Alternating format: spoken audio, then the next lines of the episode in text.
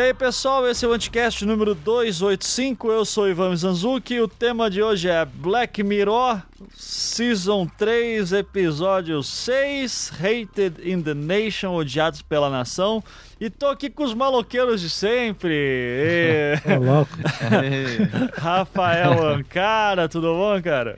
Olá, tudo jóia. E aí? Beleza. E também o senhor Marcos Beccari. Boa noite. Boa noite.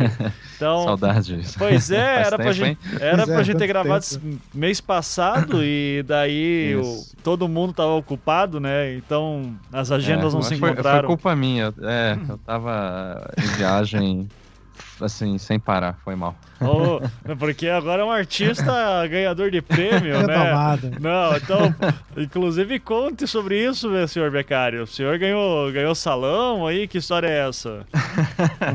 É, ganhei salão ali de, de aquarela. Mas é, na verdade, é um dos, das modalidades de prêmio, né? É, Tem várias É outras. um assim. babaca do que tem. caralho, assim. Mas parabéns, cara. Que, que orgulho. Valeu, valeu. Tá? Engraçado, né? Ver o Beccari voltando a pintar e ganhando prêmio, assim. Daí se lembra aquela época, né? Do Beccari pensando que ia perder a bolsa de mestrado, dizendo vou ser Pois guarda é. noturno. Eu nunca vou esquecer dessa história. Ah, pois é, né, artista de rua né, da- tá, pré- tá perto, né? Ainda não tá descartado. Ai, ai. Tá ganhando salão é, agora, é um pô. plano B aí, é um plano B. Tá certo. Né, eu fiquei feliz. Na verdade, assim, eu, eu agradeço aí o pessoal que tem, é, já que você me deu esse espaço, é, que tem divulgado meu trabalho e tudo.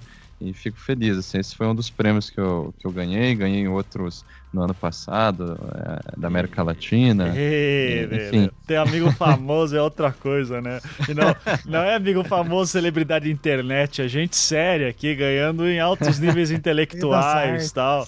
Daqui a É pouco, que na verdade daqui a pouco tem o Requião- o né? Requião tá comprando daqui a pouco um quadro do Beccari aí e tal. Porra. Só falta. Daqui a pouco vai servir pra lavar dinheiro, mas é, Esse é o caminho do sucesso, né? não é. Mas enfim, na verdade é que tem poucos aquarelistas. Ah, Quer dizer, não é que tem pouco aquarelista, né? Que tem- são poucos conhecidos aí, eu acho. Enfim, sei lá.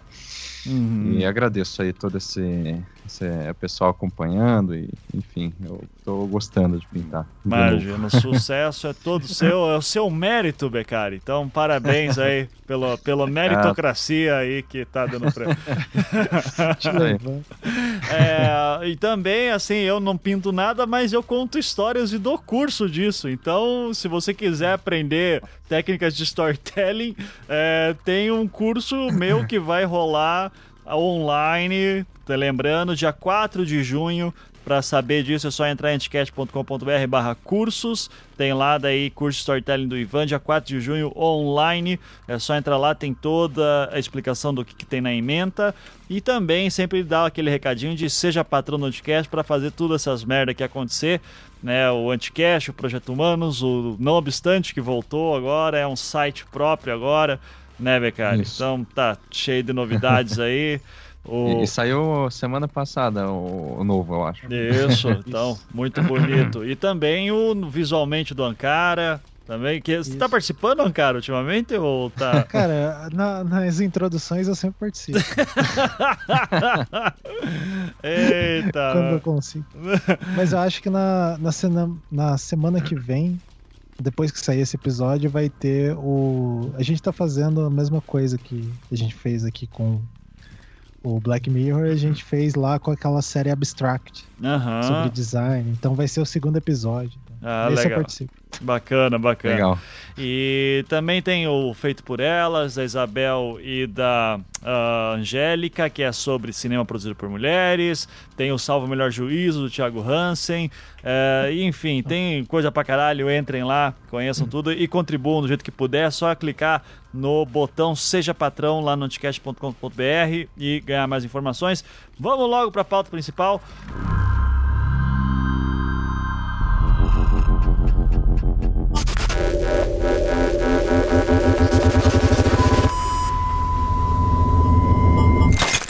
Ah, tava com saudade de fazer aqueles resumão no início do episódio.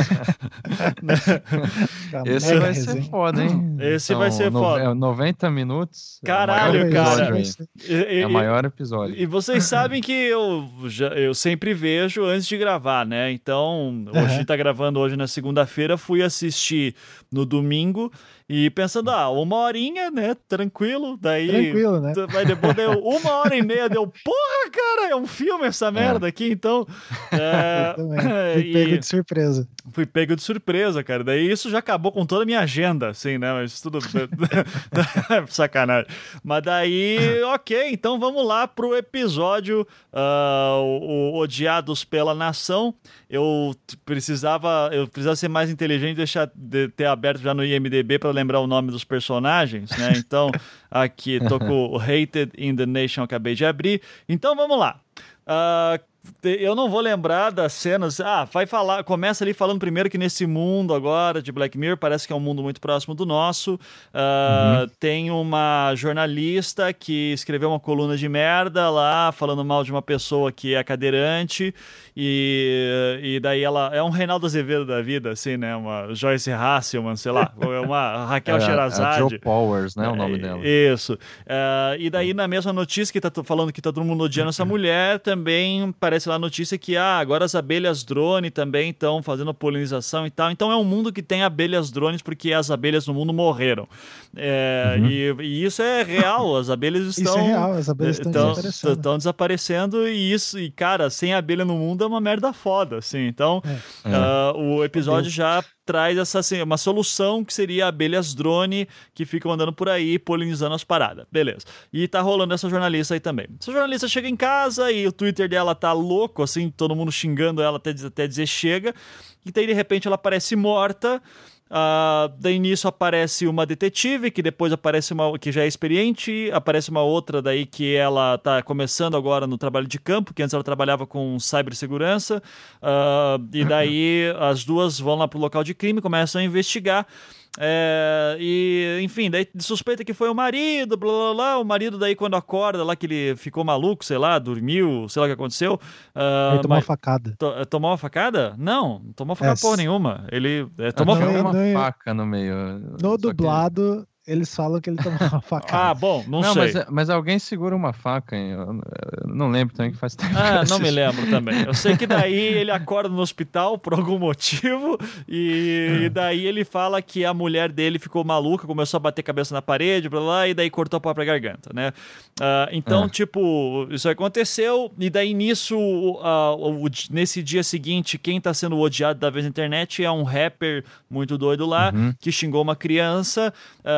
Passa um tempo, eh, passa algumas horas, esse rapper começa também a ser muito xingado na internet e ele daqui a pouco também se mata. Ou melhor, não se mata, ele começa a ficar maluco, com dor de cabeça, começa a jogar no chão, cedam ele. Tem um ataque fulminante. Tem um né? ataque fulminante, colocam ele no hospital, e daí quando ele vai para uma, uma- fazer uma ressonância magnética para ver o que tá na cabeça, porque parece que tem lá um câncer, alguma coisa assim, eh, sai uma, uma abelha drone da cabeça dele. Daí descobrem também uma abelha drone na cabeça da jornalista lá que foi morta. Então, ok, abelhas drones estão matando pessoas que estão sendo muito odiadas na internet.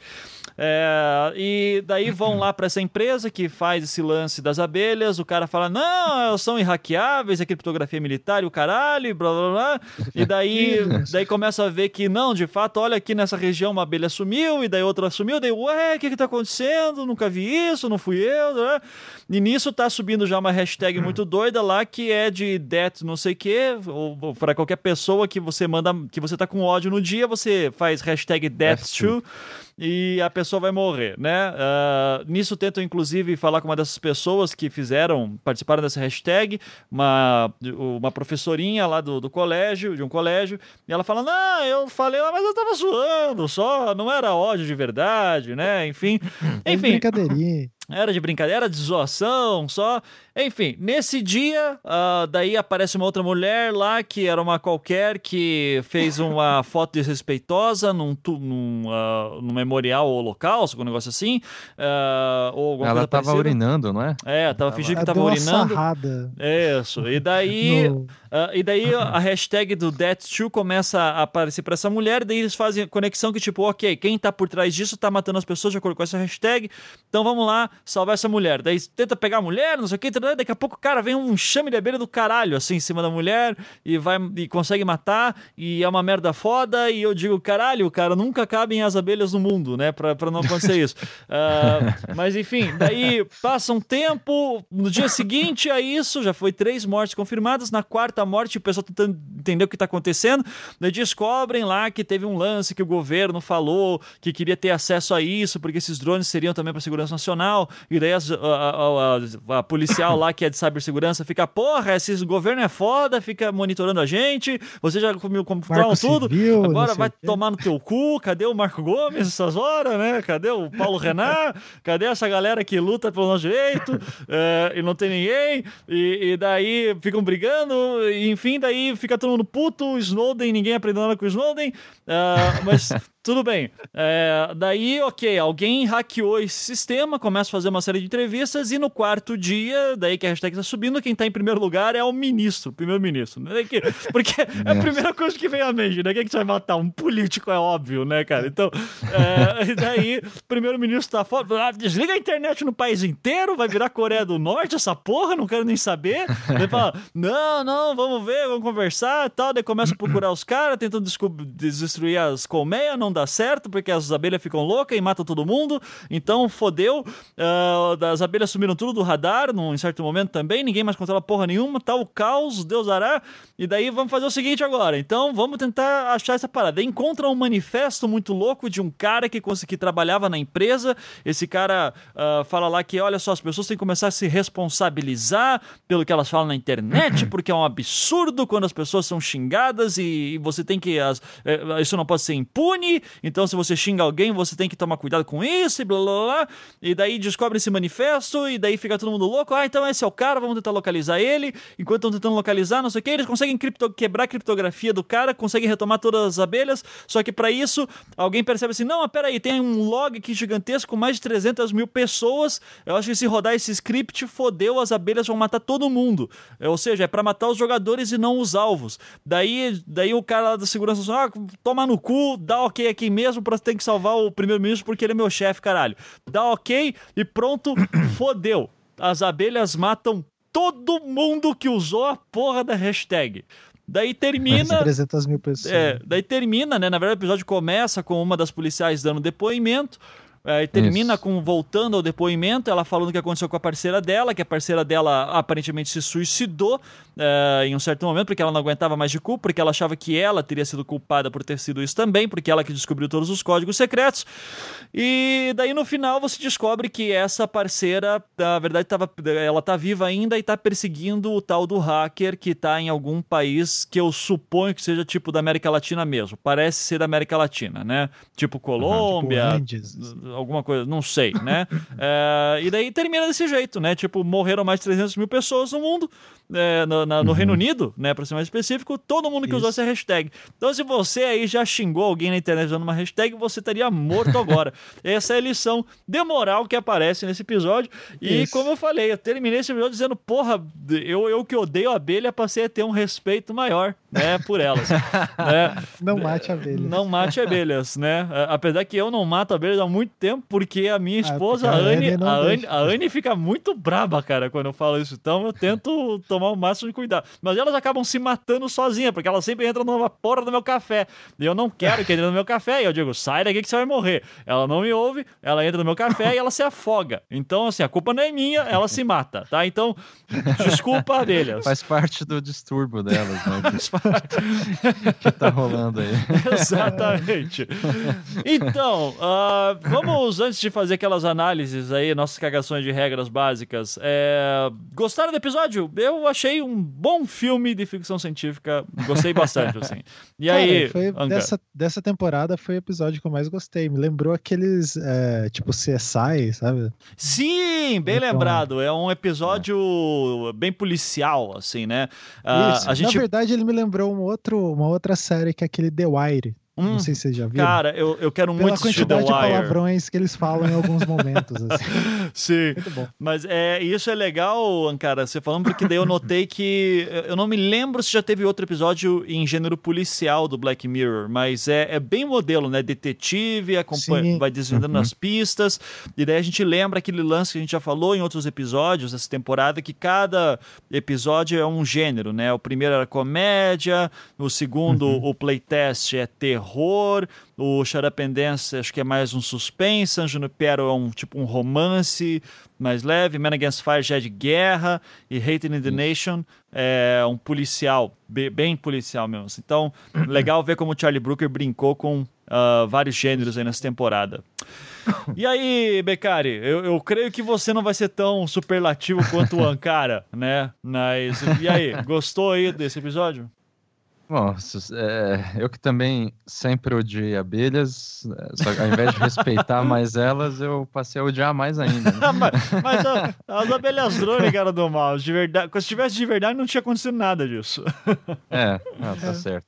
Mas vai saber, né? Vai saber. Essa, é, essas de verdade tem gente que diz que, né, enfim. Que são os drones de, de, Deus. É, é, já exatamente. pensou? Drones biológicos.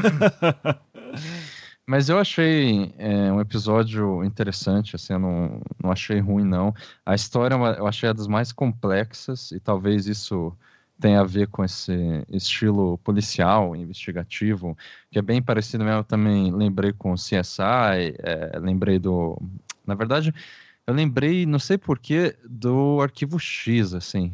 Mas Sim, eu, é. eu, eu, sei que não tem nada a ver, né, com tem, ufologia. É poli... É, não, mas é policial. O arquivo X também sim, é sim. mistério policial, né? É. E daí, enfim, é, eu achei interessante. A história é muito bem feita. Assim, então, é, digamos, do ponto de vista, sei lá, do enredo, é, do ponto de vista, sei lá, narrativo, é, achei uma construção elaborada, assim, interessante e também interessante como que ele pegou temas, é, assim, enfim, é, que, que, de certo modo, já, já apareciam antes, só que não foram articulados dessa forma, né? Uhum. Por exemplo, a gente já falou em algum outro episódio daquele livro So You Have Been Public Shamed, do John uh -huh, Ronson, né? Sim, uh -huh. E eu vi uma entrevista, isso assim, é, é, é fácil de encontrar, acho que está na Wikipedia isso, que o Charlie Brooker, ele disse que o, esse episódio foi inspirado nesse livro, assim, é. declaradamente, uhum. né? Sim. E também que foi inspirado por uma reação pública que aconteceu depois que ele escreveu um artírico é, que não foi muito bem recebido pelo público, né? Em 2004. É era, cadê os assassinos de presidentes, praticamente? É, tipo isso. Foi publicado no The Guardian, né? Sim. enfim, foi, foi a primeira. Eh, public. Como que é o nome disso? É... Public Shaming. É, então, é. é é, linchamento virtual que o, o, Charlie Brooker passou, tá vendo? Aham, uhum, sim. Ele escreveu um, uma matéria, uma coluna falando onde estão assassinos de presidentes, é isso? Isso. É, eu lembro que tinha alguma coisa com o Bush na época, em 2004, assim. Só, só que, é, quer dizer, eu lembro, eu lembro quando eu não li esse artigo, né? Eu lembro quando eu vi essa, entre, essa entrevista, dei uma olhada assim por cima e tinha alguma coisa a ver. Enfim, eu não fui atrás disso, né? Uhum. Uh, então, era, mas assim, é um tema que a gente vê que está presente de, de, algum modo nos outros episódios, desde o primeiro, né? O, é, aquele Nosedive, né? Uhum. Uh, é, não, não tanto nos outros, talvez só no primeiro em especial, mas e, e, e mantém né, a, a, mensagem nesse caso assim que eu acho muito clara, né? Que é o ódio que une as pessoas e não o amor, né? Aham, uhum, sim, sim. Mas é... assim, É, diga. Não, eu, eu, é que eu só ia falar, é, mas é que eu vou pecar, cortar sua linha de raciocínio. É, daqueles lances que a gente busca de tentar fazer relações com outros episódios, né? Eu achei interessante hum. que a empresa que faz as, as abelhas se chama Granular né? E Sim. Ah, tem a ver com grão. grão. É. Me lembra, é exato. Me dá, eu pensei dá entender. Também, é. uhum. Não sei se Na tem verdade, a ver, então, né? Eu achei que esse episódio, assim, não sei o quanto é correto pensar nesses, nesses termos, mas ele é, é, um, é, um, dos mais, assim, a época em que ele se passa é uma das mais recentes, em contraposição, por exemplo, a San Jan, é, Piero lá, uhum. Que parece que está no futuro distante. Uhum. E justamente por causa disso, assim, é, também a questão das abelhas e tal, mas é, a questão principalmente do Twitter e tudo, eu, eu, eu, na verdade, inclusive relacionei ele um pouco com a, o primeiro episódio da primeira temporada. Sim. Eu nem lembro mais o nome. Uhum. É o do porco. é. Uhum. Então, que estaria aí mais ou menos no, no começo, assim, historicamente, se a gente pode falar isso, assim, Sim. nesses termos da, da coisa do, do Black Mirror, da, do mundo, do universo do Black Mirror. Embora a gente já saiba que não existe exatamente um universo uhum. muito coeso, né, na coisa toda. É, não existe, Bom, mas a gente tenta brincar aqui com isso, né? É, isso, só, isso. só para, mas só para dizer, o, o, apesar desse episódio de fato, concordo contigo, é mais próximo do nosso mundo, eu acho que o mais próximo, tirando o primeiro, da primeira temporada, nessa temporada seria o terceiro, Shut Up and Dance, né, que é do, Sim, do menino também, que é. é hackeado também, né? Mas enfim. É. Uh, pode falar. Menino pedófilo. Né? É, inclusive, aparece. Eu acho que você tinha comentado nesse episódio que aparece alguma referência com aquele político virtual do, do outro episódio. Como que é o nome dele? O é... Waldo. Waldo. Waldo, é. Não me é. lembro é. se aparece nesse. Não? Eu, eu não me eu, eu, O Waldo aparece em algum, só que eu não me lembro não, qual. Assim. Eu acho que é nesse, cara, que tem um, um adesivo do Aldo. Uhum. Nesse Xarope and Dance. Aí eu imagino que também o Aldo esteja ali nesse. É, também num tempo mais recente. Sim, assim. sim, sim. Mas uh... continue aí. Então, e, mas assim, tem algumas coisas que eu, que eu não gostei, então eu já vou Manda ver. jogar aqui na, na roda. A, primeira, mas essa primeira questão é um detalhe, assim, eu acho que isso não, não faz tanta diferença, que foi o, o próprio final, assim. E daí é uma questão, sei lá, de gosto pessoal, talvez, ou, é, porque a gente viu que, assim, em comparação com os outros episódios, ele tem uma linguagem, um estilo bem diferente, né, essa coisa do teor policial e tudo, e mesmo é, a extensão do episódio, sabe, é uma narrativa, é uma história com mais fôlego e tudo. Uhum. E eu achei dispensável o final, em que a, a Karen lá no, no, no, tribunal ela recebe uma mensagem da, da, da Blue. Da Blue. Ah, da Blue. E daí eles, é, né, mostra lá a cena final uh, da Blue seguindo o cara na rua e tudo. Isso, assim, é, é, quer dizer, é que tá, tá justificado, digamos assim, nessa, nesse estilo de thriller, assim, tipo, sabe, uma uhum. coisa assim, ah, uhum. vai, é, continua, assim. De repente foi essa a intenção, do, da, é. não sei se é, do Brooker ou, enfim, do diretor, é, de, sabe, deixar um final assim, porque geral, por que eu tô dizendo isso? Porque no, nos outros episódios o, final é, é, é, denso, assim, denso no sentido lá, emotivo da coisa, sabe? Uhum. É uma coisa uhum. assim, sem saída, sem. Isso. Sabe? Uhum. Não tem, sabe? É uma desgraça total. E nesse episódio, apesar de, de ser uma desgraça mesmo, né, da morte lá das mais de 3 mil pessoas, que a gente acaba concluindo, eu achei dispensável, sabe? Podia ter parado por aí, assim seguindo essa, essa coisa dos outros episódios de ter uma coisa mais densa no final, né? Daí, assim, seguiu na linguagem do policial ali, investigativo, da, do thriller, né? Uhum, é, da, desse episódio. Mas, enfim, isso, como eu disse, é detalhe. Uma coisa que não me convenceu, que eu acho que isso é, é, é uma parte estrutural aí da, da narrativa, e daí eu queria saber o que, que vocês pensam a respeito, é que assim, pelo que deu, pelo que eu entendi, uh, em algum momento, uh, eu acho que depois da morte lá do, do rapper, né, a, a, as pessoas elas, elas aprenderam que a hashtag funciona daquela forma, ou seja, matando as pessoas. Sim. É, não é isso? Uhum. As pessoas sab sabiam que, que, que funcionava desse jeito, elas de alguma forma foram informadas disso. Né? Sim. Uhum. E, e a minha questão é que eu tenho dúvida de que as pessoas elas continuariam a usar essa hashtag já sabendo para que ela funciona. Cara, bem, com certeza, com certeza. Não, mas veja bem, deixa eu, deixa eu terminar meu argumento. Tá. Eu, obviamente, eu não estou dizendo, né, eu não acho que elas não usariam porque elas são boas, benevolentes e, e tolerantes. Não é esse o meu ponto, tá? Uhum. o meu fundamento filosófico principal é que o ser humano é o pior tipo de gente. Enfim, não, a, a questão é que, sei lá, pensando de uma maneira mais realista, digamos assim, eu acho que haveria uma, uma, uma resistência humanista, de um discurso humanista muito forte.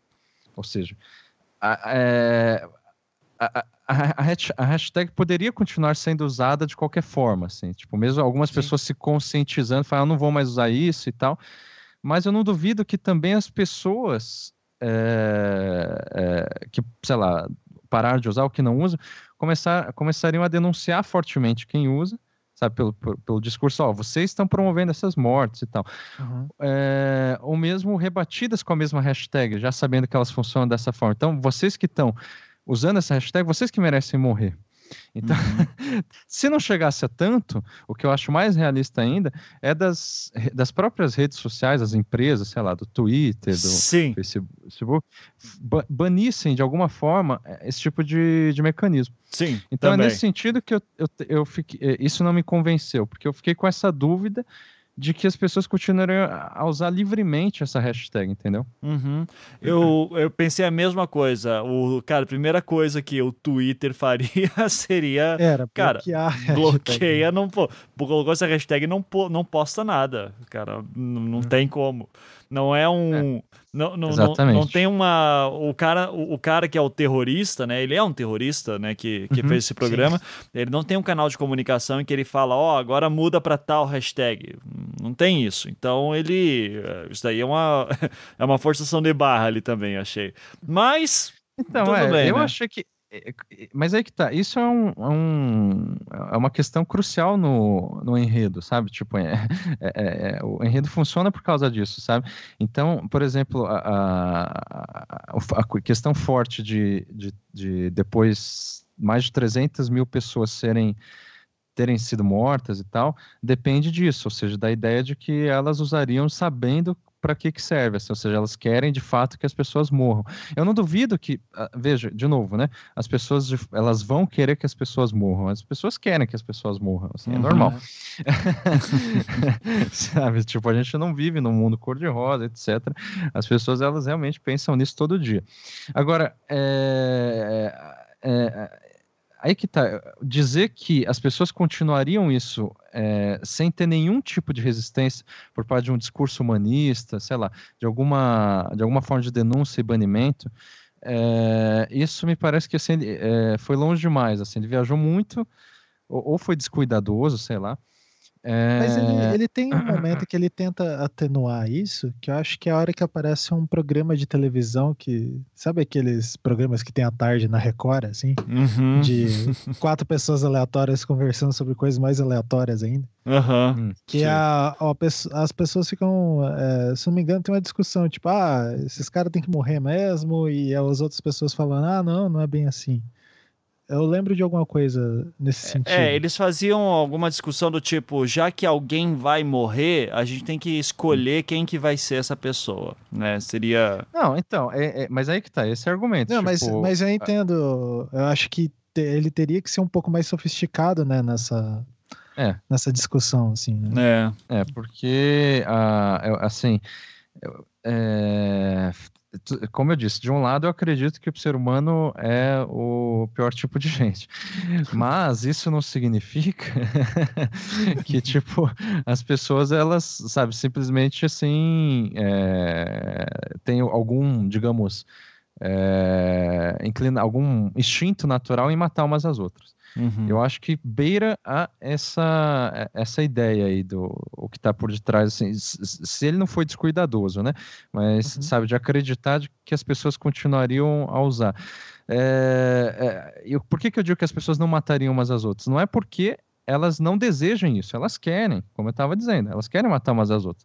Então, se depender só dos desejos das pessoas, sim, a gente viveria numa barbárie. Uhum. Agora, as pessoas jamais vão, vão é, matar umas às outras, porque socialmente elas estão né, é, inseridas é, por meio de algumas convenções e, enfim, de dinâmicas discursivas que não e, e, principalmente né, de ideologias e, e, princípios éticos como os princípios humanistas que vão justamente criar essas resistências e criar mecanismos de, de não deixar que isso aconteça assim então assim é, mesmo numa ficção das mais loucas possíveis aí uhum. pensando que a ideia também do Charlie Brooker ou do Black Mirror né é que a coisa nunca seja sabe é, paranormal, assim, de tão é, é, distante no futuro. É, pelo contrário, é uma coisa assim bem pra, é, falar do futuro para falar na verdade do presente, né? Então, eu acho que essa, é, esse foi um, um, problema assim que eu fiquei desde quando eu comecei a assistir, pô, mas tem alguma coisa errada aí, sabe? Isso não me convenceu. Desde quando eu, eu entendi que as pessoas elas estavam usando essa hashtag, digamos, deliberadamente, sabendo das, de como ela funciona, aí eu falei, não, não pode ser assim, sabe? Uhum. e não por uma questão moral da minha parte, como eu estava dizendo, nem acreditando que as pessoas teriam essa consciência é, de não usar. Mas é justamente pelas questões da, da, da, dos jogos discursivos que iam surgir aí e que eu acho que é esse, essa parte complexa que foi deixada de lado.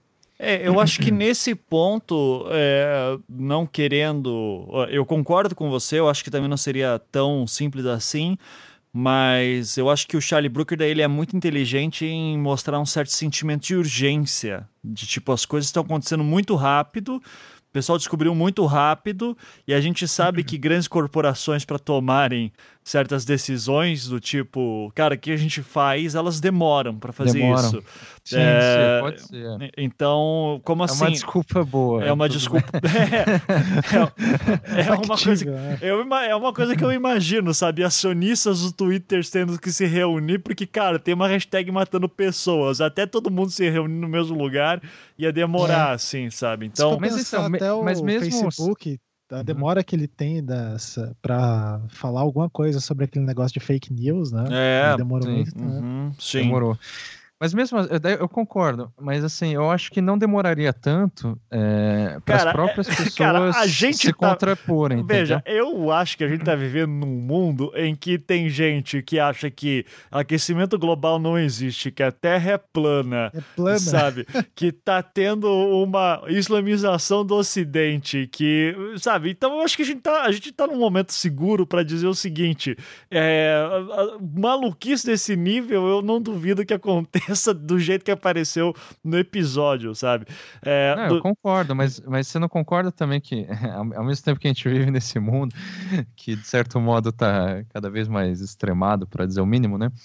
É, também tem, é, assim, em, em menor, é, bem menor quantidade, bem menor parcela, uma conscientização crítica é, crescente, assim, e principalmente nas redes sociais. Então, é nesse sentido que eu acho que não é, demoraria muito para que, a partir do momento que as pessoas se dessem conta de como a coisa funciona, que já viessem muita gente resistir contra isso, entendeu? Claro, não ia, é, ia impedir que as pessoas usassem a hashtag, não ia impedir que as pessoas usassem a hashtag, mas eu, assim, a primeira coisa que me veio à mente é, já que elas estão usando, elas merecem morrer. Então, ou seja, a, a, a coisa mais complexa desse enredo, é, eu estou especulando aqui, né? Seria se começassem a usar uns contra os outros, entendeu? Uhum. Sim, tipo, é, eu não concordo com você, porque você assim, eu não acho que você deveria usar essa hashtag, mas assim, no calor do momento, já que eu não concordo, eu vou usar essa hashtag contra você, entendeu? Uhum. Sim. É, não, e seria até um outro caminho dessa é, esse, eu acho que o plot desse episódio era muito bom porque esse que o Beccari falou daria um outro caminho bem interessante, é. que seriam pessoas mobilizando as outras, né? Tipo, Nossa, ah, vamos. youtubers contra. É, vamos Meu então Deus. zoar esse cara aqui. Ah, Uhum. e, e daí as pessoas ficarem brigando assim pra é, escolher quem vai morrer, sabe? Eu pensava Uhum. que era muito mais nesse sentido. assim. É. É, é, ou seja, de qualquer forma ia gerar um, um genocídio em massa, quer dizer, isso é Ia. uma Ia redundância, morrer né? Mas gente. enfim. É, mas a, a, questão é que, entende, tipo, eu não vi nenhuma resistência ali. É como se as pessoas, assim, simplesmente. é, Esse que, é o, que me incomodou no episódio. Elas simplesmente vissem como funciona e aceitassem. No, não só aceitassem, como aprovassem. Ah, finalmente criaram um mecanismo que, que gente Que eu posso realmente matar poder, alguém. né? É. Isso é verdadeira democracia, né? que horror.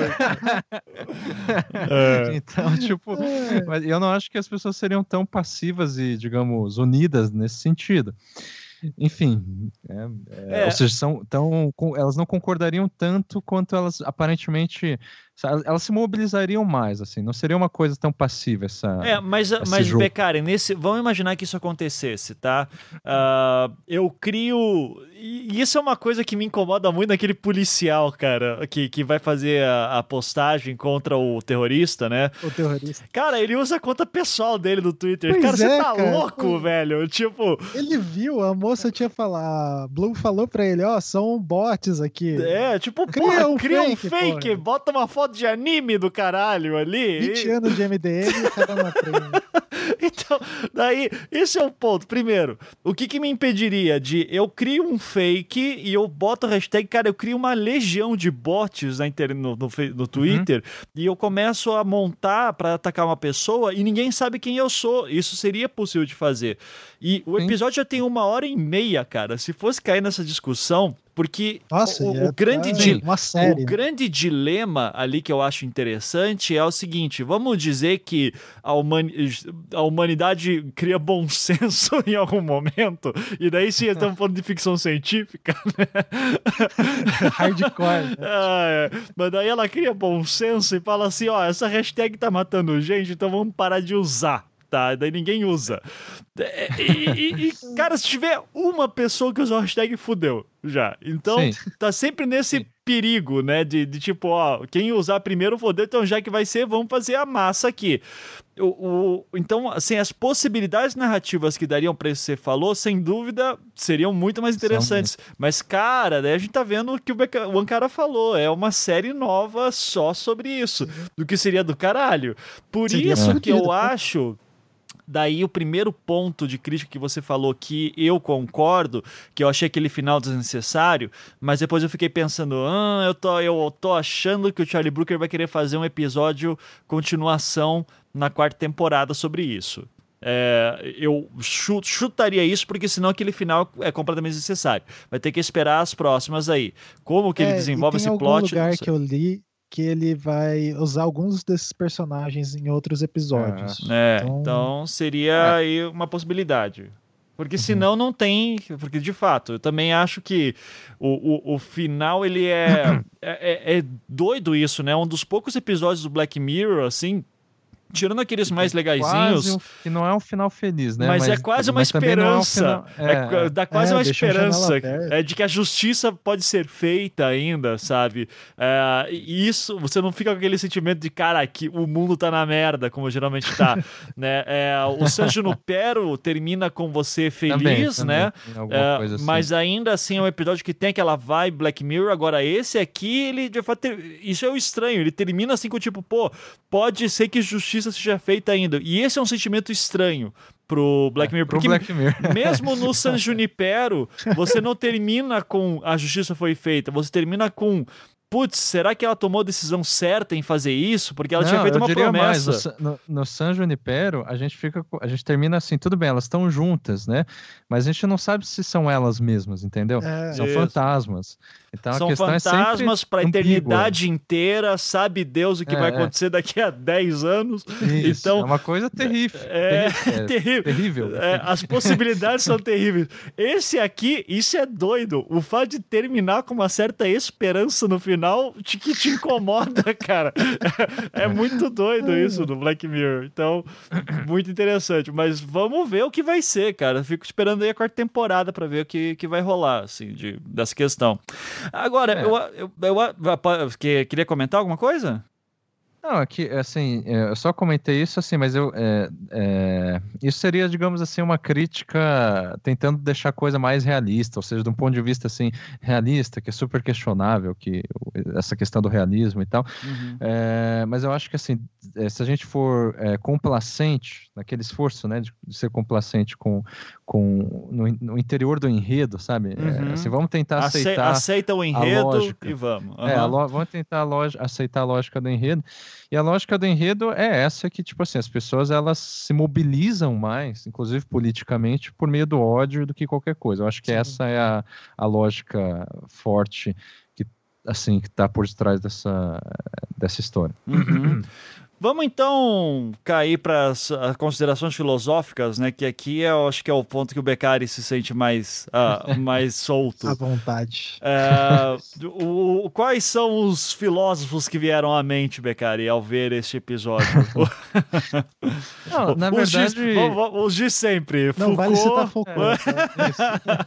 É, Nem Esse já... é foda a gente acaba sendo meio repetitivo, assim, porque em, em algum dos outros episódios, se eu não me engano, aquele das guerras lá, é, Man Against Fire, né, uhum. é, foi um dos que o Charlie Brooker comentou que, que ele é, fez referência direta ao Foucault, só que eu não, não, eu posso estar enganado, não sei se foi isso, mas em algum dos, dos episódios ele fez referência, então a gente sabe, enfim, que o, o, o, Charlie Brooker ele leu Foucault uhum.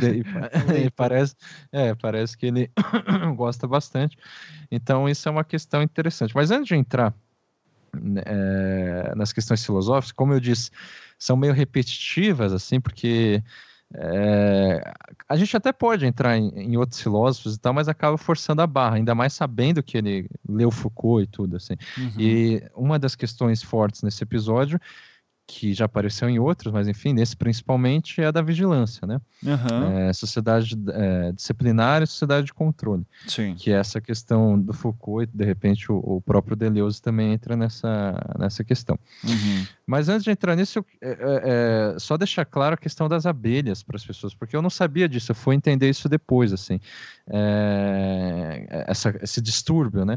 Que é uma coisa, de fato, que o Charles Brooker pegou, assim, de um, de um fenômeno atual e, e real, né? Uhum.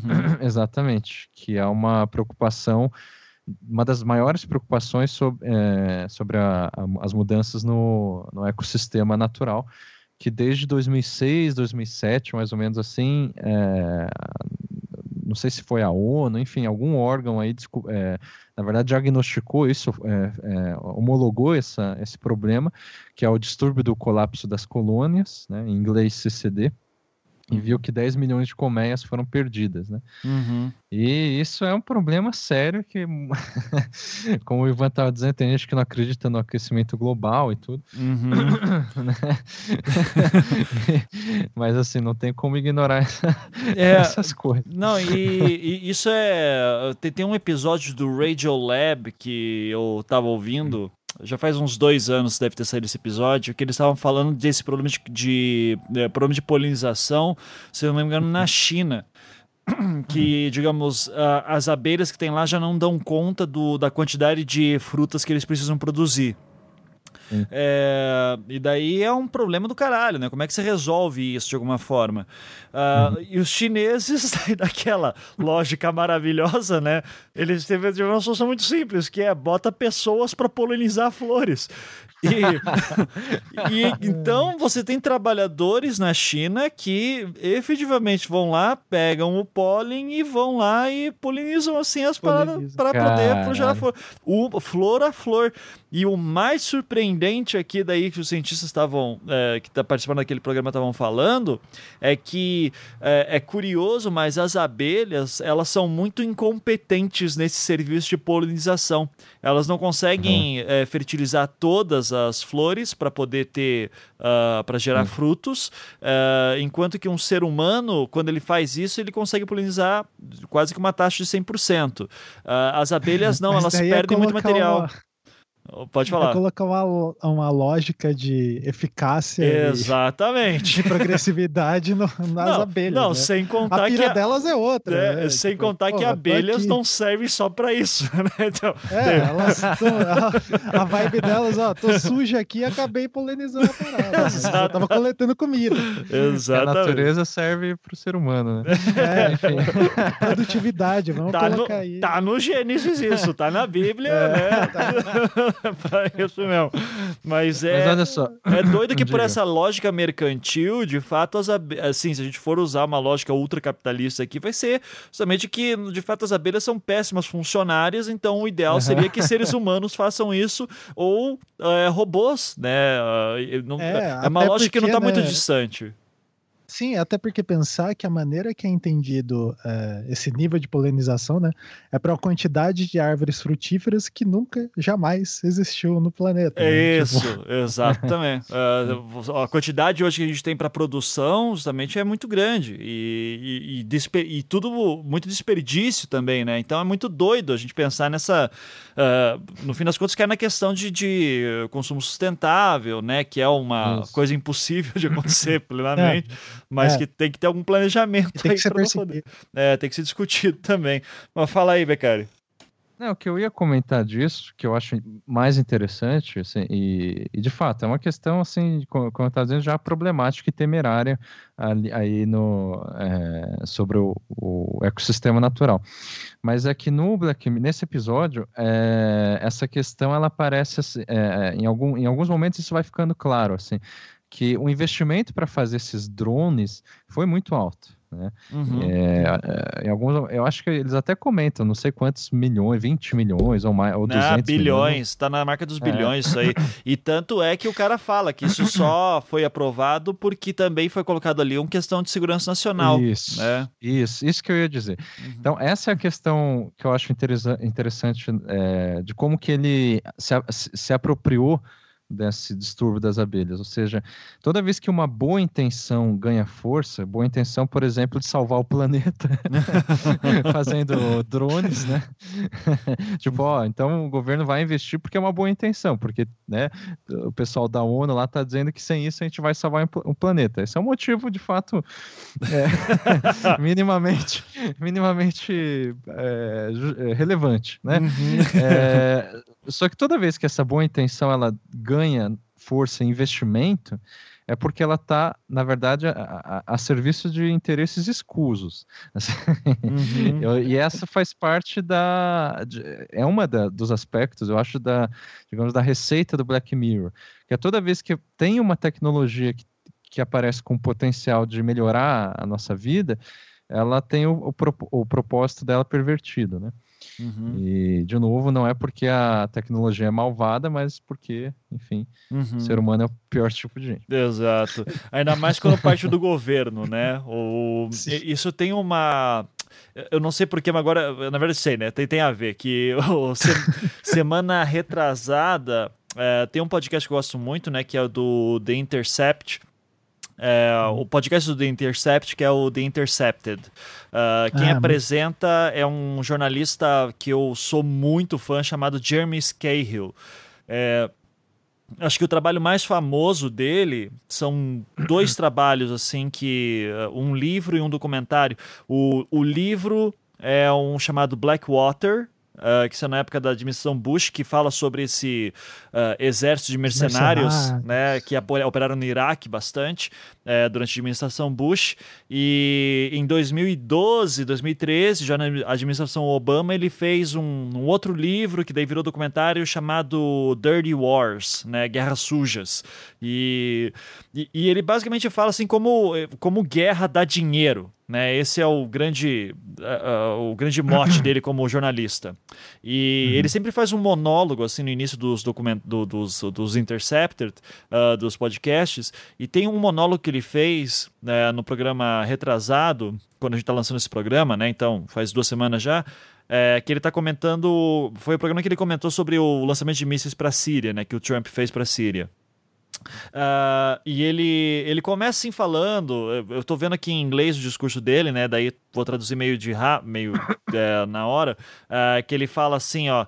É, não tem nada que traga mais senhores de guerra, falcões e elites, tanto do de, dos democratas quanto republicanos, uh, que faça essas pessoas ficarem mais juntas do que uh, uma guerra, né? Do que um ataque de mísseis.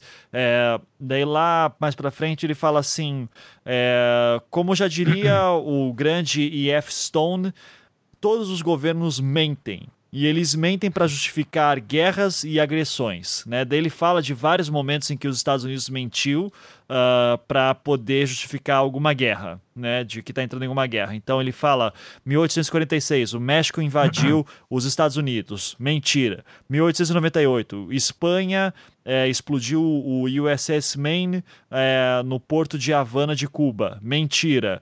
É, os Estados Unidos se opôs ao fascismo na Europa que levou à Segunda Guerra Mundial. Mentira. 1964, é, navios de guerra dos Estados Unidos atacaram o Golfo de Tonkin durante o Vietnã, foram atacados durante o Vietnã. Mentira. 1990, soldados iraquianos, mentira. Então, tudo isso, ele vai dizendo assim: olha quantas vezes que o governo mentiu pra gente para poder justificar alguma coisa.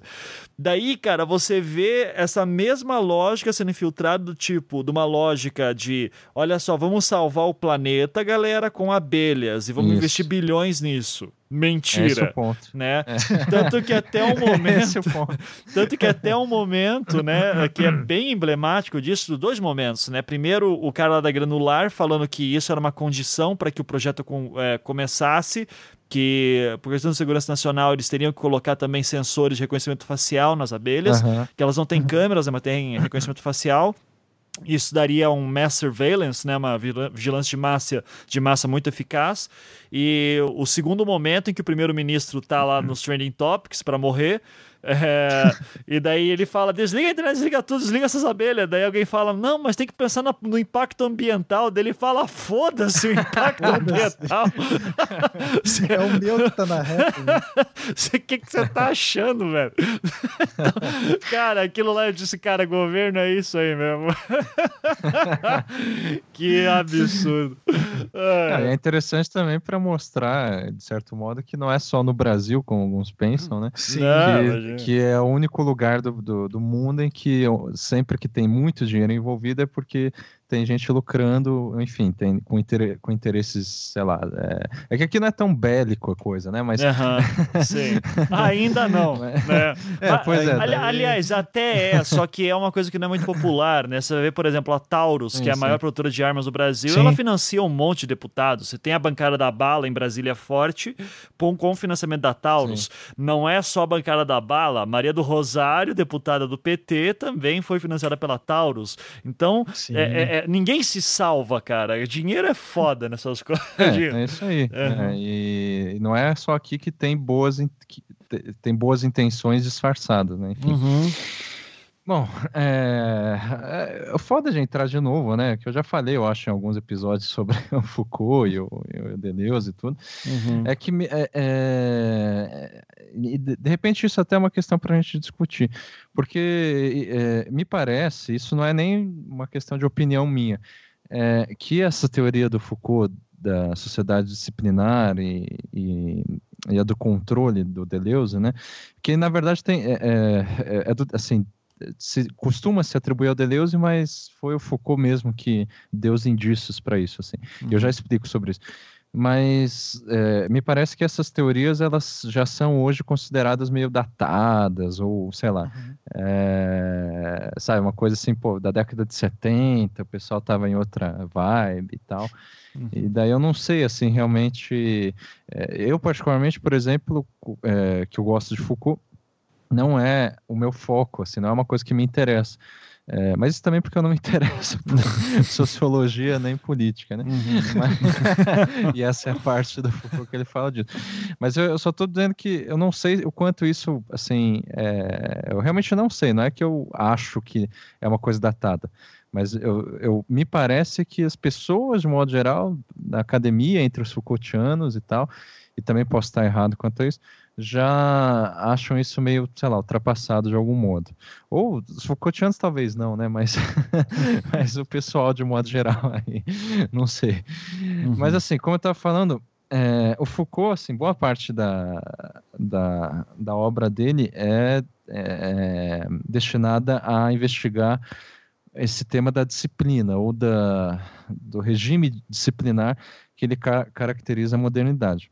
Uhum. E daí, segundo ele, a passagem da modernidade para a contemporaneidade e, lembra, e para Foucault, modernidade é do século XVIII ao início do XIX, mais ou menos. Essa passagem corresponde à transição de um regime disciplinar ao modelo de controle social. Ele diz isso, assim. Então, tipo, não é uma ideia do Deleuze, entende? Uhum. Só que o Deleuze desenvolveu isso um pouco mais que o Foucault, porque o Foucault ele nunca assim se aprofundou, assim. Ele sempre teve, inclusive, muito é, é, receio, não sei se essa palavra é melhor, muito cuidado. É, é, ele evitou, enfim, falar do contemporâneo, sabe? Uhum. Claro que ele falava em, em artigos, palestras e, e, aulas, né? Mas é, os livros dele eram mais focados em questões assim até o final do século XIX, início do XX, às vezes ele falava, né, do, do totalitarismo e tal. Mas é, é, e é por isso que ele não, ele só deu indícios desse modelo de controle social que eu estava dizendo que o Deleuze ele vai é, discutir mais um pouco, né? Uhum. Mas enfim, qual que é a diferença entre disciplina e controle, né? A, a, a, a diferença básica é que disciplina está tá relacionada à norma e controle está relacionado à lei. E a diferença entre norma e lei agora uhum. é uma coisa meio difícil. Norma é aquilo que está é, no âmbito é, do que é natural e é normal, por isso é norma, é a normalidade. Né? Então, tipo, e o que é normal, por exemplo, vamos supor que em alguma sociedade, não sei qual, é, seja normal considerar que o homem é superior à mulher, tá certo? Uhum. É, é, isso não tem a ver necessariamente com a lei, porque não vai ter nenhuma lei que vai dizer que o homem é superior à mulher, tá certo? Uhum. Isso já é uma norma, isso já é, digamos, um, um, é uma coisa que as pessoas consideram, nessa suposição, natural tá certo? então, a disciplina é basicamente a aplicação das normas.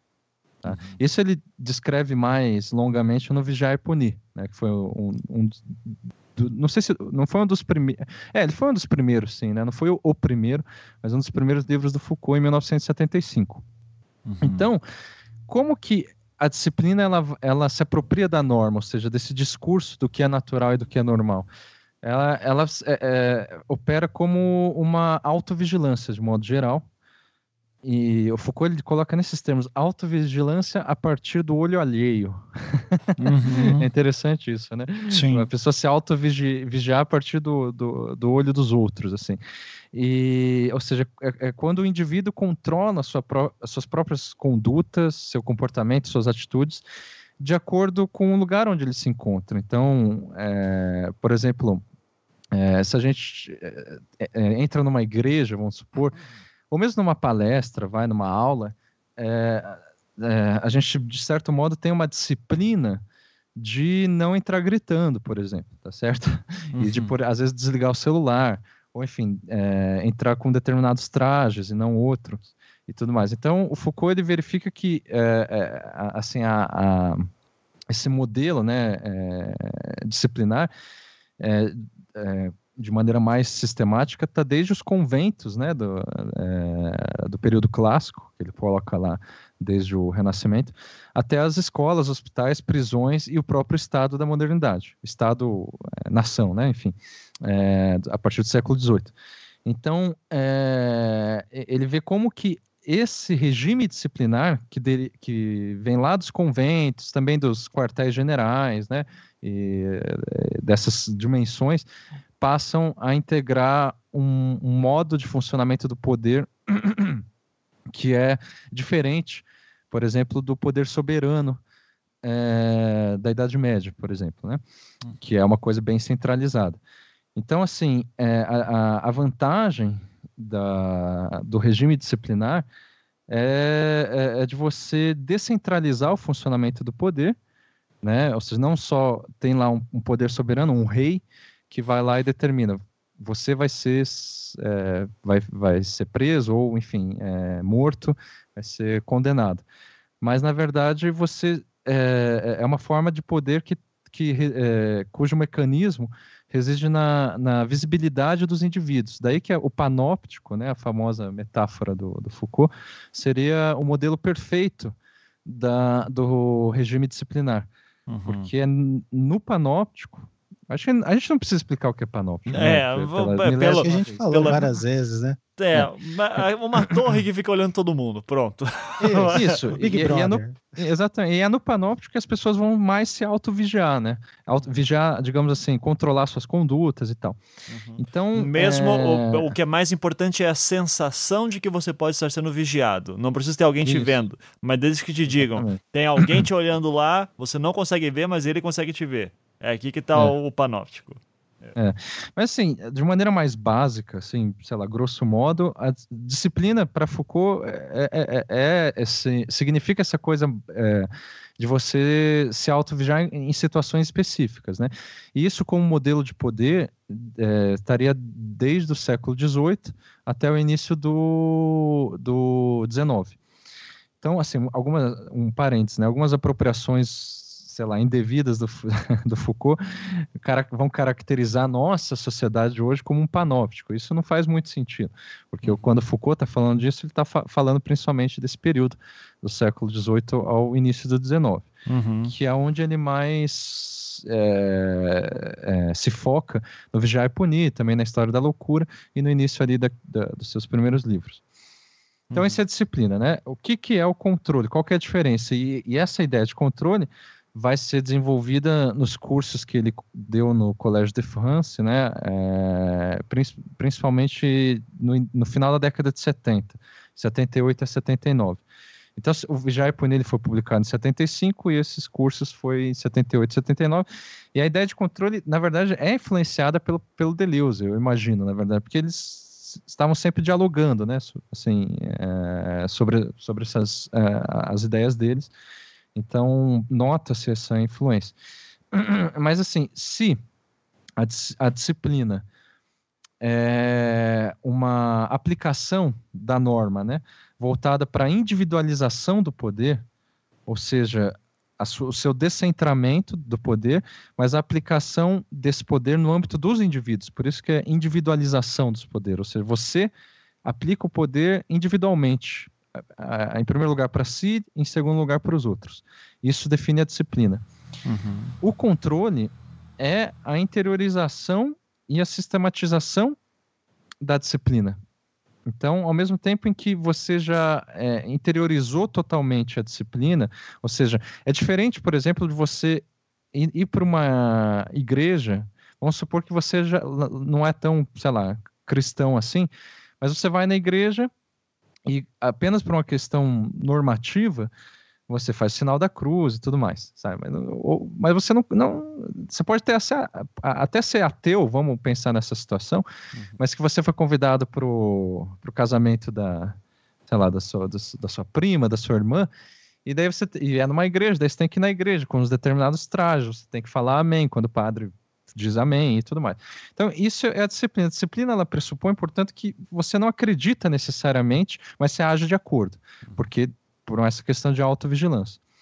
O controle não, é quando você passa a acreditar, interiorizar, e já que você interiorizou, é, enquanto, digamos, um, em, em, grosso modo, uma ideologia é, bem disseminada, aí vai, vai de, é, isso vai, é, pode servir de base para a sistematização de leis, né, que são voltadas ao controle. E é nisso que o Foucault ele vai começar a falar da, da sociedade de controle, principalmente é, nesses cursos que eu falei, que ele estava voltado a investigar as formas jurídicas. Né? Então, no livro A Verdade e as Formas Jurídicas, é onde ele começa a investigar um pouco além do início do século XIX. E ele verifica que lá em, é, a partir da metade, mais ou menos, do século XIX, a, as leis é, na Europa e tal, elas se transformam de uma maneira que volta-se mais aos, a, ao controle dos costumes, né?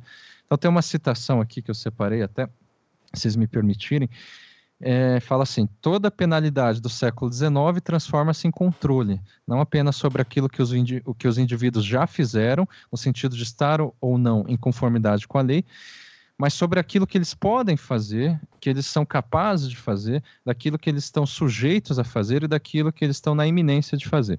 Uhum. Esse é o trecho.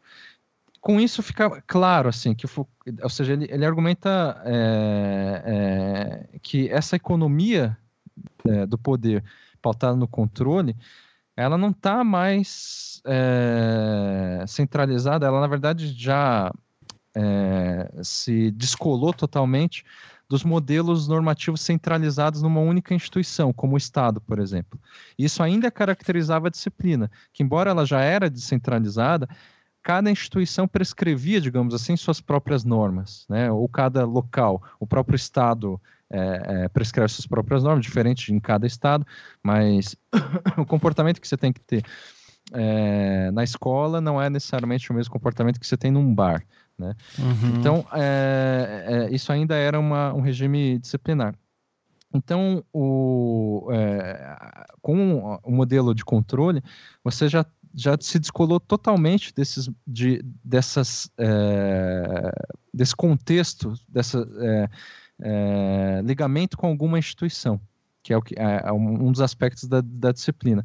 Agora, no controle, essa, essa economia do poder ela, é, é, ela reside num sistema de individualização amplamente disseminado, é, de maneira inclusive descontínua e não controlada ou não controlável.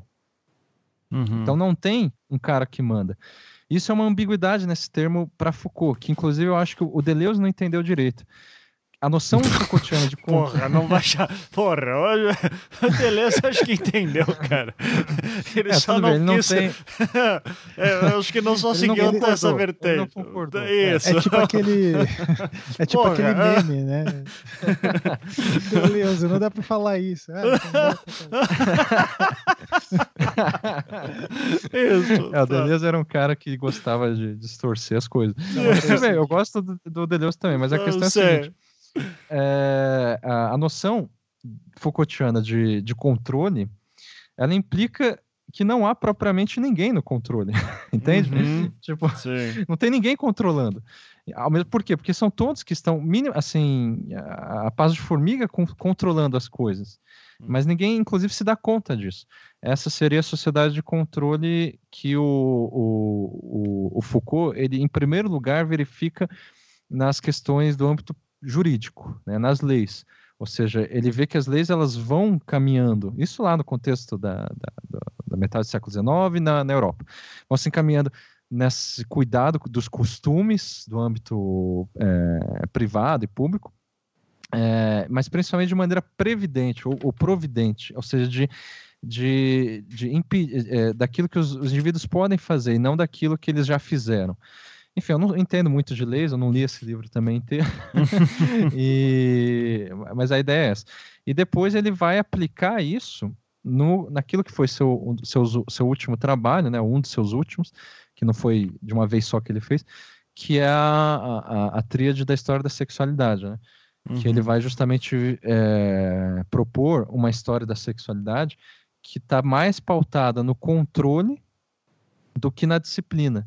E aí é uma, é, a ideia é interessante porque ele vai verificar como que a sexualidade, ela nunca, assim, ela, é, embora tenha a ver com a questão de norma, é, é a, essa, a, essa sistematização de controle é muito mais antiga assim, é, do que. Enfim, isso é só um parênteses, né? Não tem nada a ver com o nosso tema aqui. Uhum. Pois bem, esse é o resumo que eu fiz da questão da, da sociedade de controle e sociedade disciplinar agora é a hora que a gente pode discutir o quanto isso tem relevância contemporânea, porque eu não vejo ligação imediata com o, esse episódio, assim, eu não consegui, assim, entender, e também não sei qual, qual não pensei em nenhum outro filósofo que poderia nos ajudar nisso, assim. Uhum. É, você cita, sempre que você cita Foucault, eu sempre lembro do Baudrillard, né? uh, especialmente o famoso livro Esquecer Foucault, né? Sim. Em que eu tô com ele aqui na mão, inclusive, tava dando uma olhada enquanto você estava falando, em que ele fala assim, né? Uh, aqui O discurso de Foucault é um espelho dos poderes que ele descreve. Aí está sua força e sedução, não absolutamente no seu índice de verdade, pois esse é o seu leitmotiv.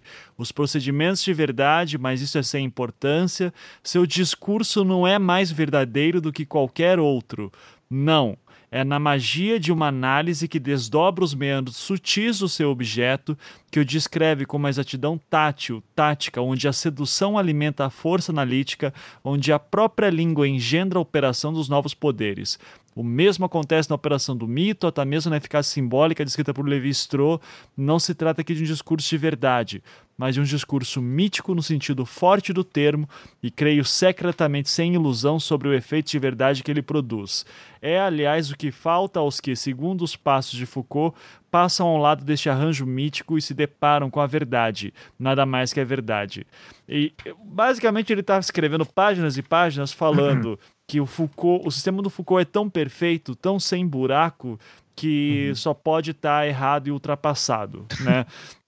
Uh, é. Ele continua aqui mais para frente, né, em que ele vai é, falar. Esse diagnóstico é típico de um pós-moderno. É né? típico de um pós-moderno. É, tudo né? que é perfeito. É, ele, é, cara, ele, ele, é, ele chega. Tem alguma coisa errada. É, ele discursa aqui várias vezes sobre a questão da sexualidade, que o Foucault tanto fala, da uhum. análise da sexualidade, e daí ele chega em um momento que fala Uh, depois que ele está falando que o Foucault não entendeu direito o, lance, o papel do sexo na sociedade, e ele fala o mesmo se dando com vigiar e punir e sua teoria da disciplina, no panóptico e da transparência. Teoria magistral, mas ultrapassada. Essa teoria do controle pela objetivação do olhar, mesmo pulverizada em dispositivos micro, está ultrapassada. Estamos, sem dúvida, tão longe da estratégia da transparência no dispositivo da simulação quanto esta estaria da operação imediata e simbólica do suplício descrito pelo próprio Foucault. Ainda neste caso, falta uma espiral, aquela diante da qual, estranhamente, Foucault para, na portada de uma revolução atual do sistema que ele nunca quis atravessar.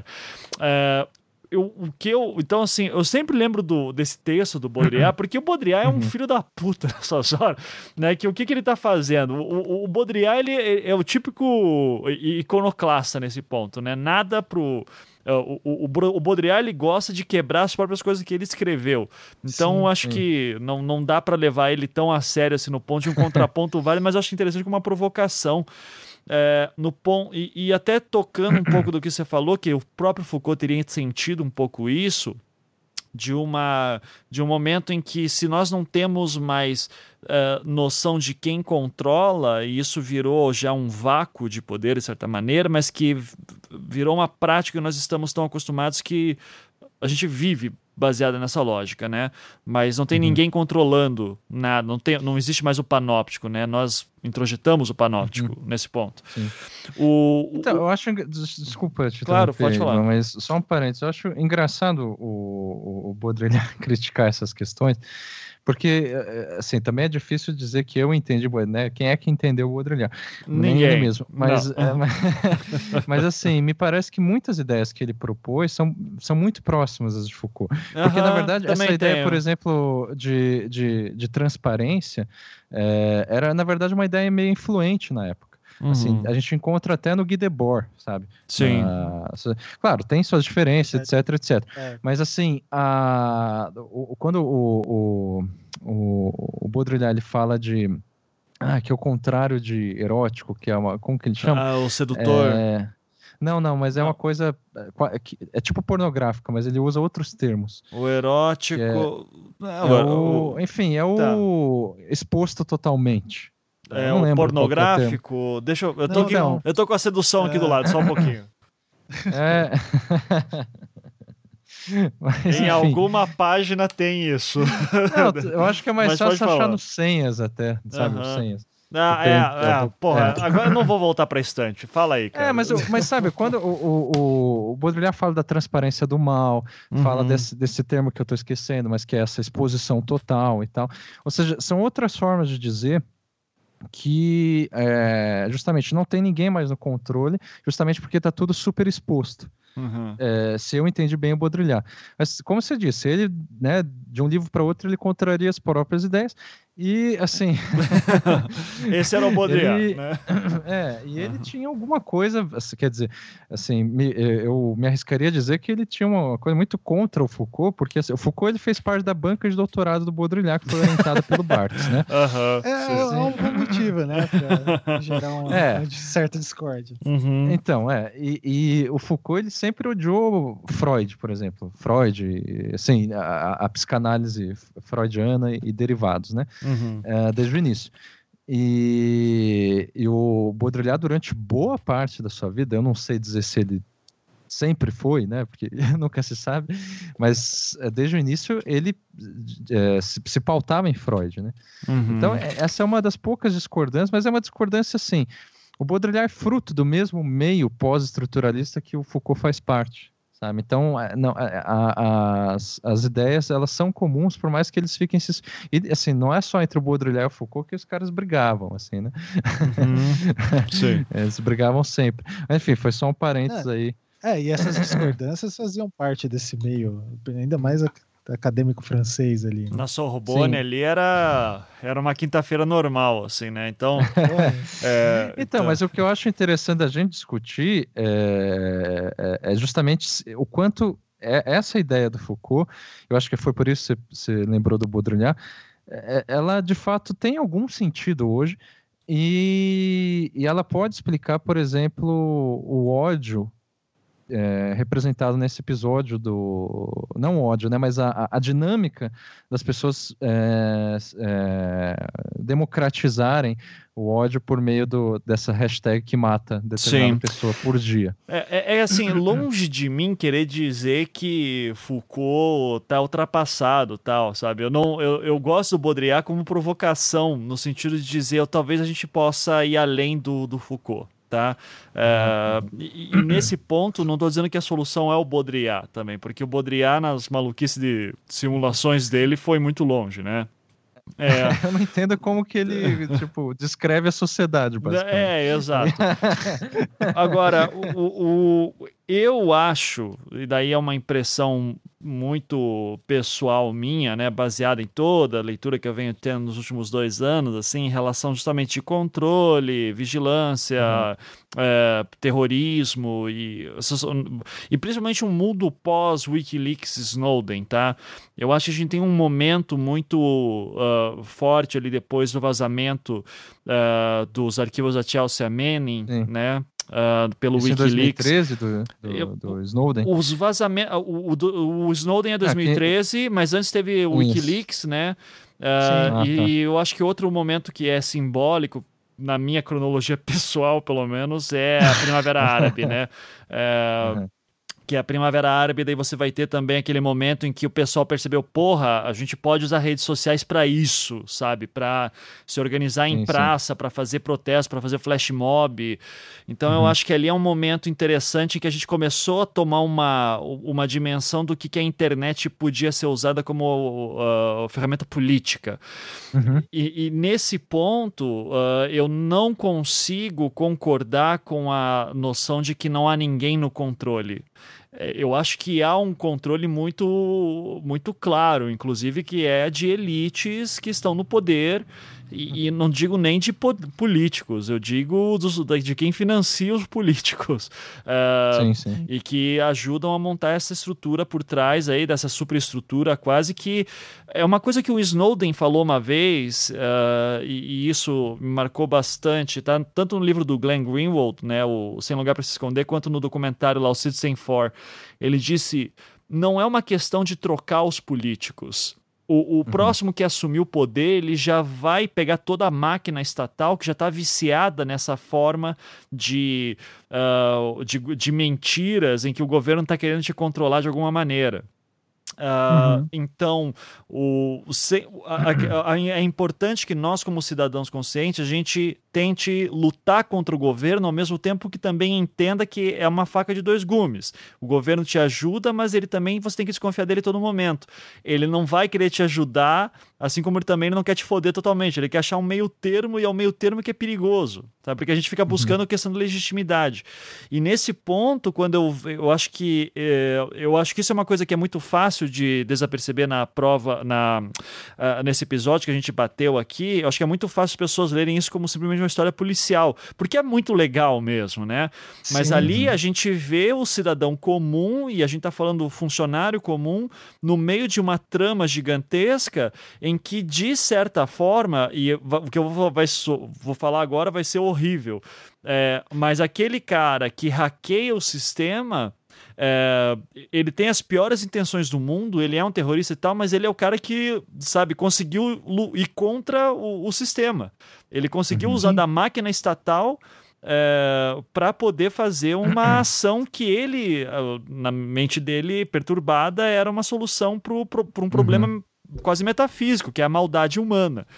É, não concordo com a atitude dele, mas acho interessante pensar que é, o indivíduo ele é muito pequeno contra toda essa máquina de grandes tecnologias e vigilância, mas você uhum. encontra ali uma pessoa que consegue, através do seu, do seu conhecimento técnico, né? Ele era um grande programador, ali se fala, tem acesso e ele consegue reverter a máquina de alguma forma.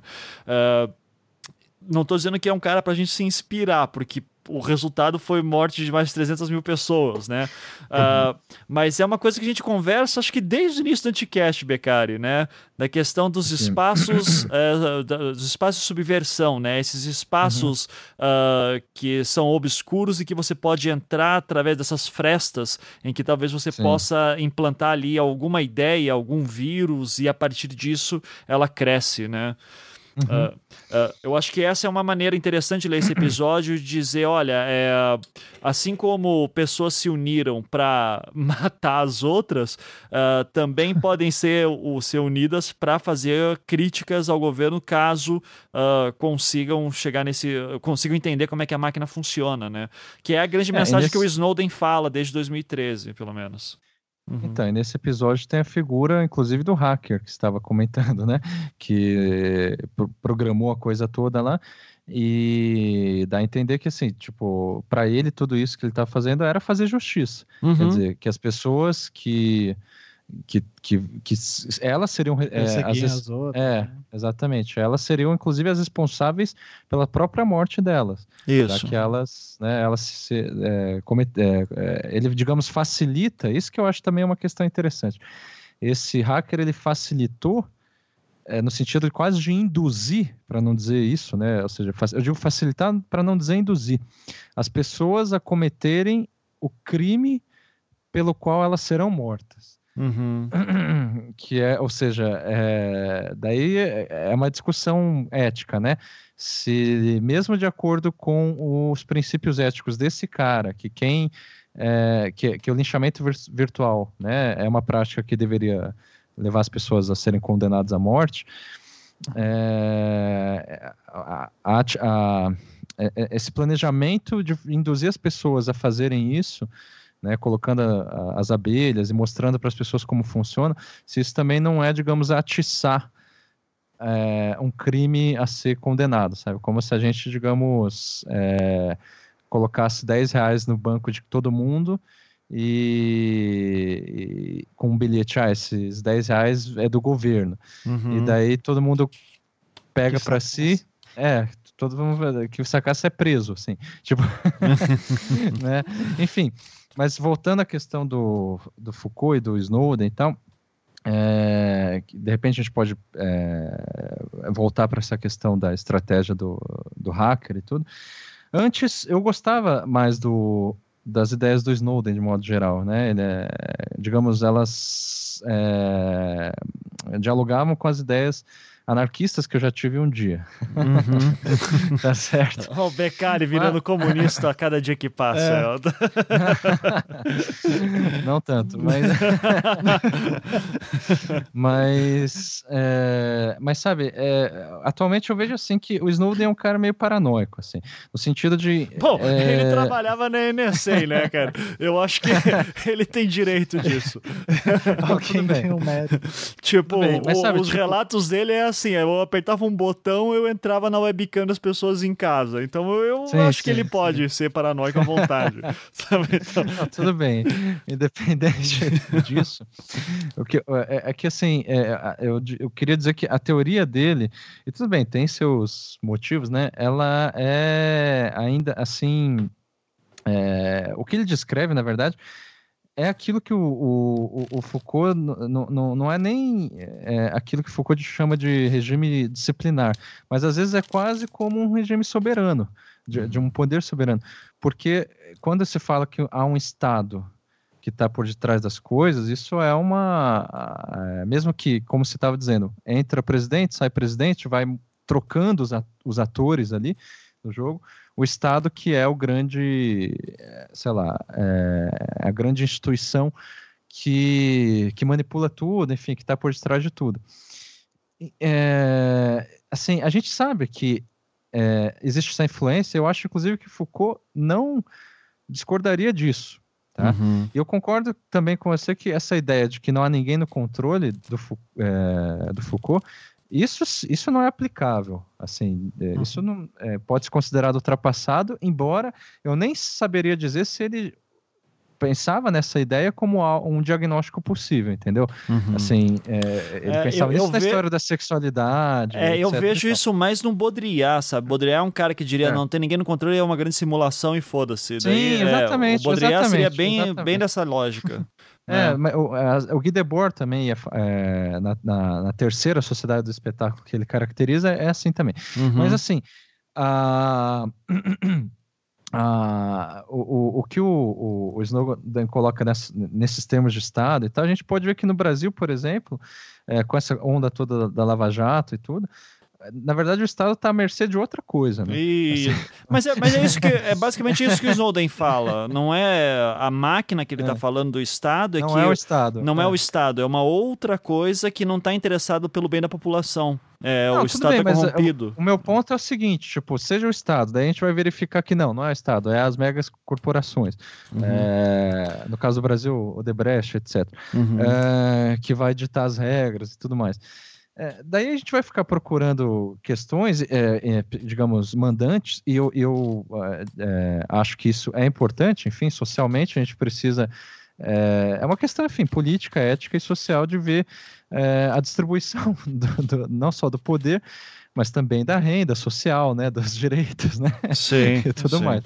Mas, assim, a, a questão é que isso não anula, na minha opinião, o controle das próprias pessoas é, é, sobre si mesmas e sobre os outros. Ou seja, é, o, por mais que haja, de fato, uma submissão, vamos chamar assim, um, um, sujeita, um assujeitamento por parte dessa dinâmica econômica e macroestrutural, né, que vai ditar as regras, que vai estar por detrás, inclusive, da vigilância é, digitais e tudo, uhum. é, é, é, é esse poder de cima para baixo, ele conta também, me parece, na minha opinião, com algum comportamento normativo das pessoas. Uhum. Que está na ordem da moral, está na ordem do, do costumes e está na ordem do, dos contextos também.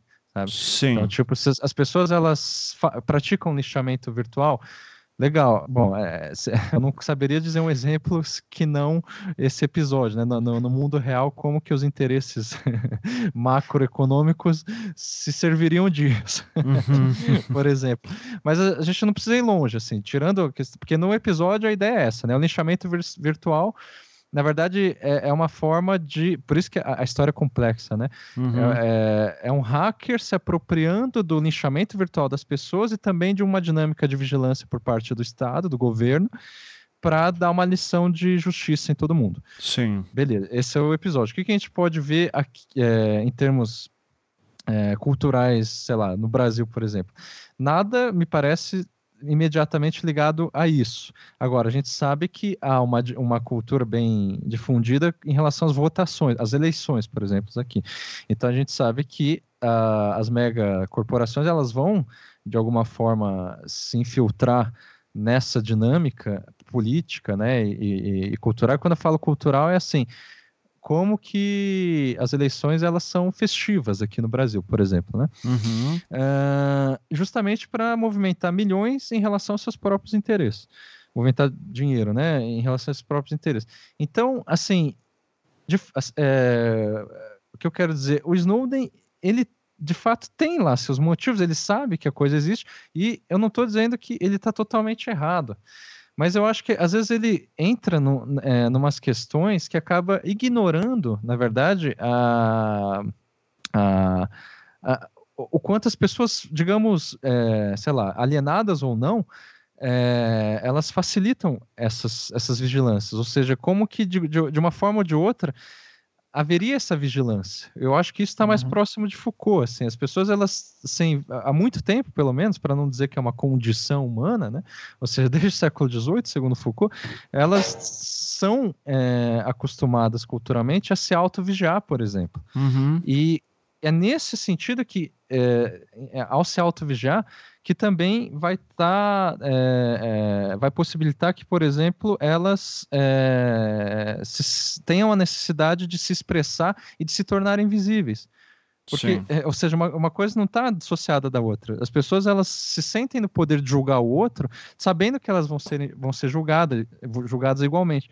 Então, uhum. essa questão mais no âmbito, digamos, individual, eu acho que é interessante é, do Foucault e que passa despercebido pelo Snowden, essa ideia de individualização do poder. Mas, de fato, se alguém entender, e se o Foucault queria dizer né, que essa individualização ela viria a suprimir uma, um poder centralizado no Estado, ou sei lá, em, em uma ordem econômica e tudo mais, isso já me parece uma loucura, assim, uhum. ainda hoje. É, e você falando isso, é, a gente não tá deixando o Ankara falar, né? O Ankara queria fazer um comentário? não, não ah, sei. Sim, é, mas, cara, é que é, na verdade eu acho que assim, que eu tô tentando conectar isso eu estou fazendo uma disciplina lá no pessoal de gestão da informação e eles têm uma, ah, uma coisa assim que, por exemplo, as tecnologias de informação elas vão surgir para basicamente alguém né, vai é, implantar essas tecnologias para maximizar alguma coisa, otimizar.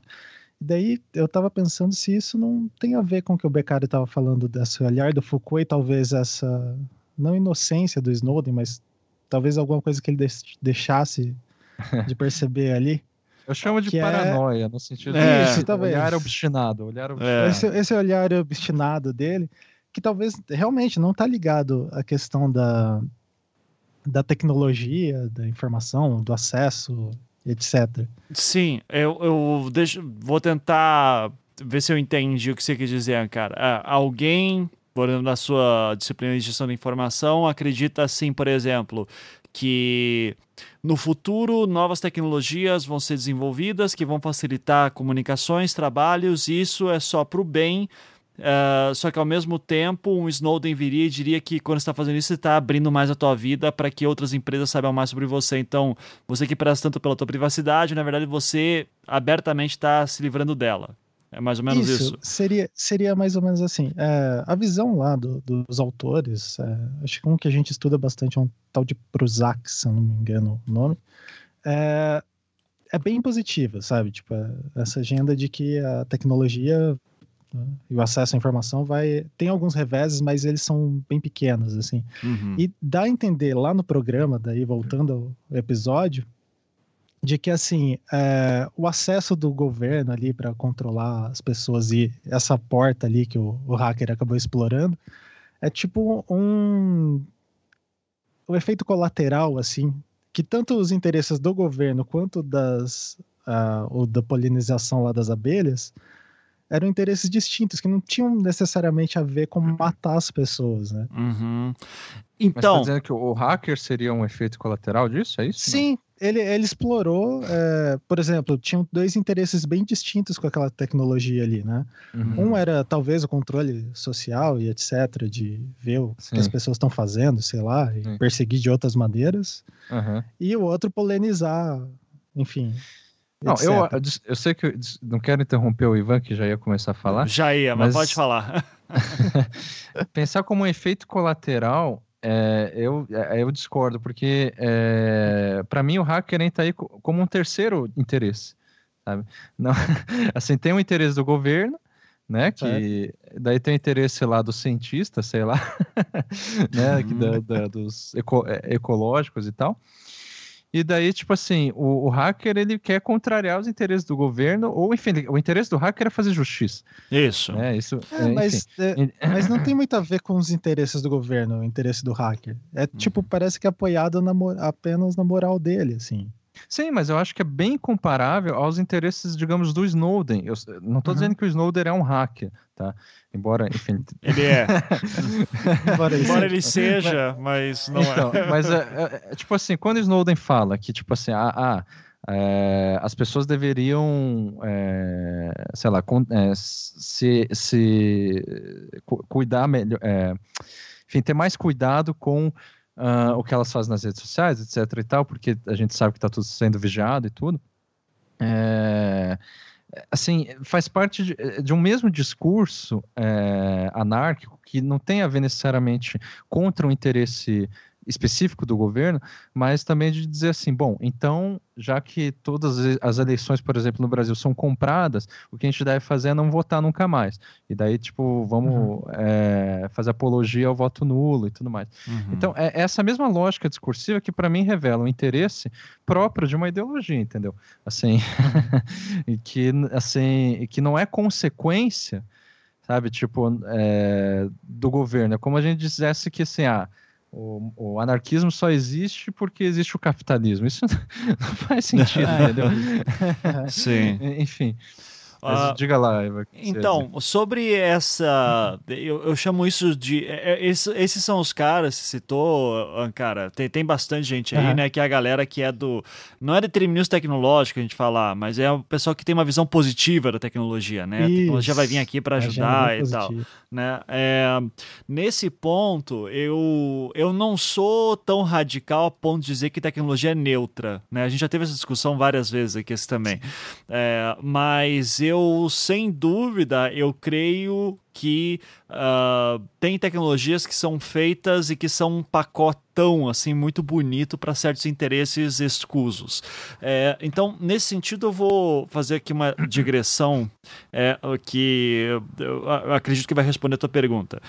É assim, uhum. quando eu entro no Facebook e eu coloco lá meus dados, e eu posto a minha vida, e eu vou falando as minhas coisas, etc eu, no meu senso de justiça, eu acho que eu estou fazendo algo bom e que não tem nenhum problema no que eu estou fazendo.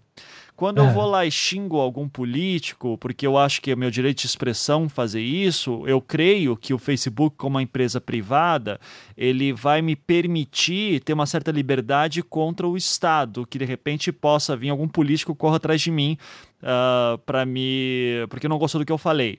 Porque eu acredito, sei lá, que políticos devem ter coisa mais importante do que ficar vendo quem tá falando mal dele na internet, né? Uhum. Daí aparece a notícia semana passada que o Alckmin conseguiu fazer com que o, uma medida no, no Justiça, uh, acho que a quarta vara, não sei da onde, lá de São Paulo, que quebre o sigilo de quatro usuários do Twitter que xingaram ele de ladrão de merenda. É, nesse ponto, qual que é o problema que daí o Snowden tanto aponta que daí eu concordo? Porque quando a gente começa a criticar que o governo mente e que a gente tem que tomar cuidado com o governo, é muito fácil alguém ouvir isso e dizer assim, ah, então tem que acabar com o Estado e tem que ter todo mundo ANCAP, anarcocapitalista e qualquer coisa assim. E não é isso que eu tô falando. É, o que eu estou dizendo é que o governo, a esfera pública e a esfera privada, elas não são antagonistas, elas são eh, muitas vezes o nosso inimigo em comum. E o nós, uhum. como cidadãos, nós temos que saber andar. Uh, a gente tem que torcer para que elas fiquem brigando por cima, como dois deuses do Olimpo, para que a gente possa transitar livremente por baixo. E, porque o meu medo, quando eu vou falar de grandes tecnologias, se você for pensar assim, quanto do Face, qual que é a parcela? Pensa na internet como um grande bolo quanto, qual que é a porcentagem que o Facebook está dominando desse bolo e o Google juntos, né? Uh, cara, você vai ter ali os dados de, se não toda a população mundial, uma boa parte. Uh, e eu uhum. espero que daí quando você começa a pensar assim, a gente está vivendo agora momentos que, por mais terrível que o Brasil esteja em questão política, a gente não está vivendo um regime totalitário. É, agora, vamos. E Jesus me salve dessa, mas um Bolsonaro é eleito. E o, o cara que já falou 20 anos atrás que fecharia o Congresso e instalaria uma ditadura. Uh, quanto que não basta para um governo que assuma assim a coisa muda do dia para a noite, uh, ou pelo menos muda muito rápido, uh, para que de repente ele consiga que essas empresas que dominam todos os nossos dados consiga quebrar tudo isso para gente, quebrar tudo isso para ele.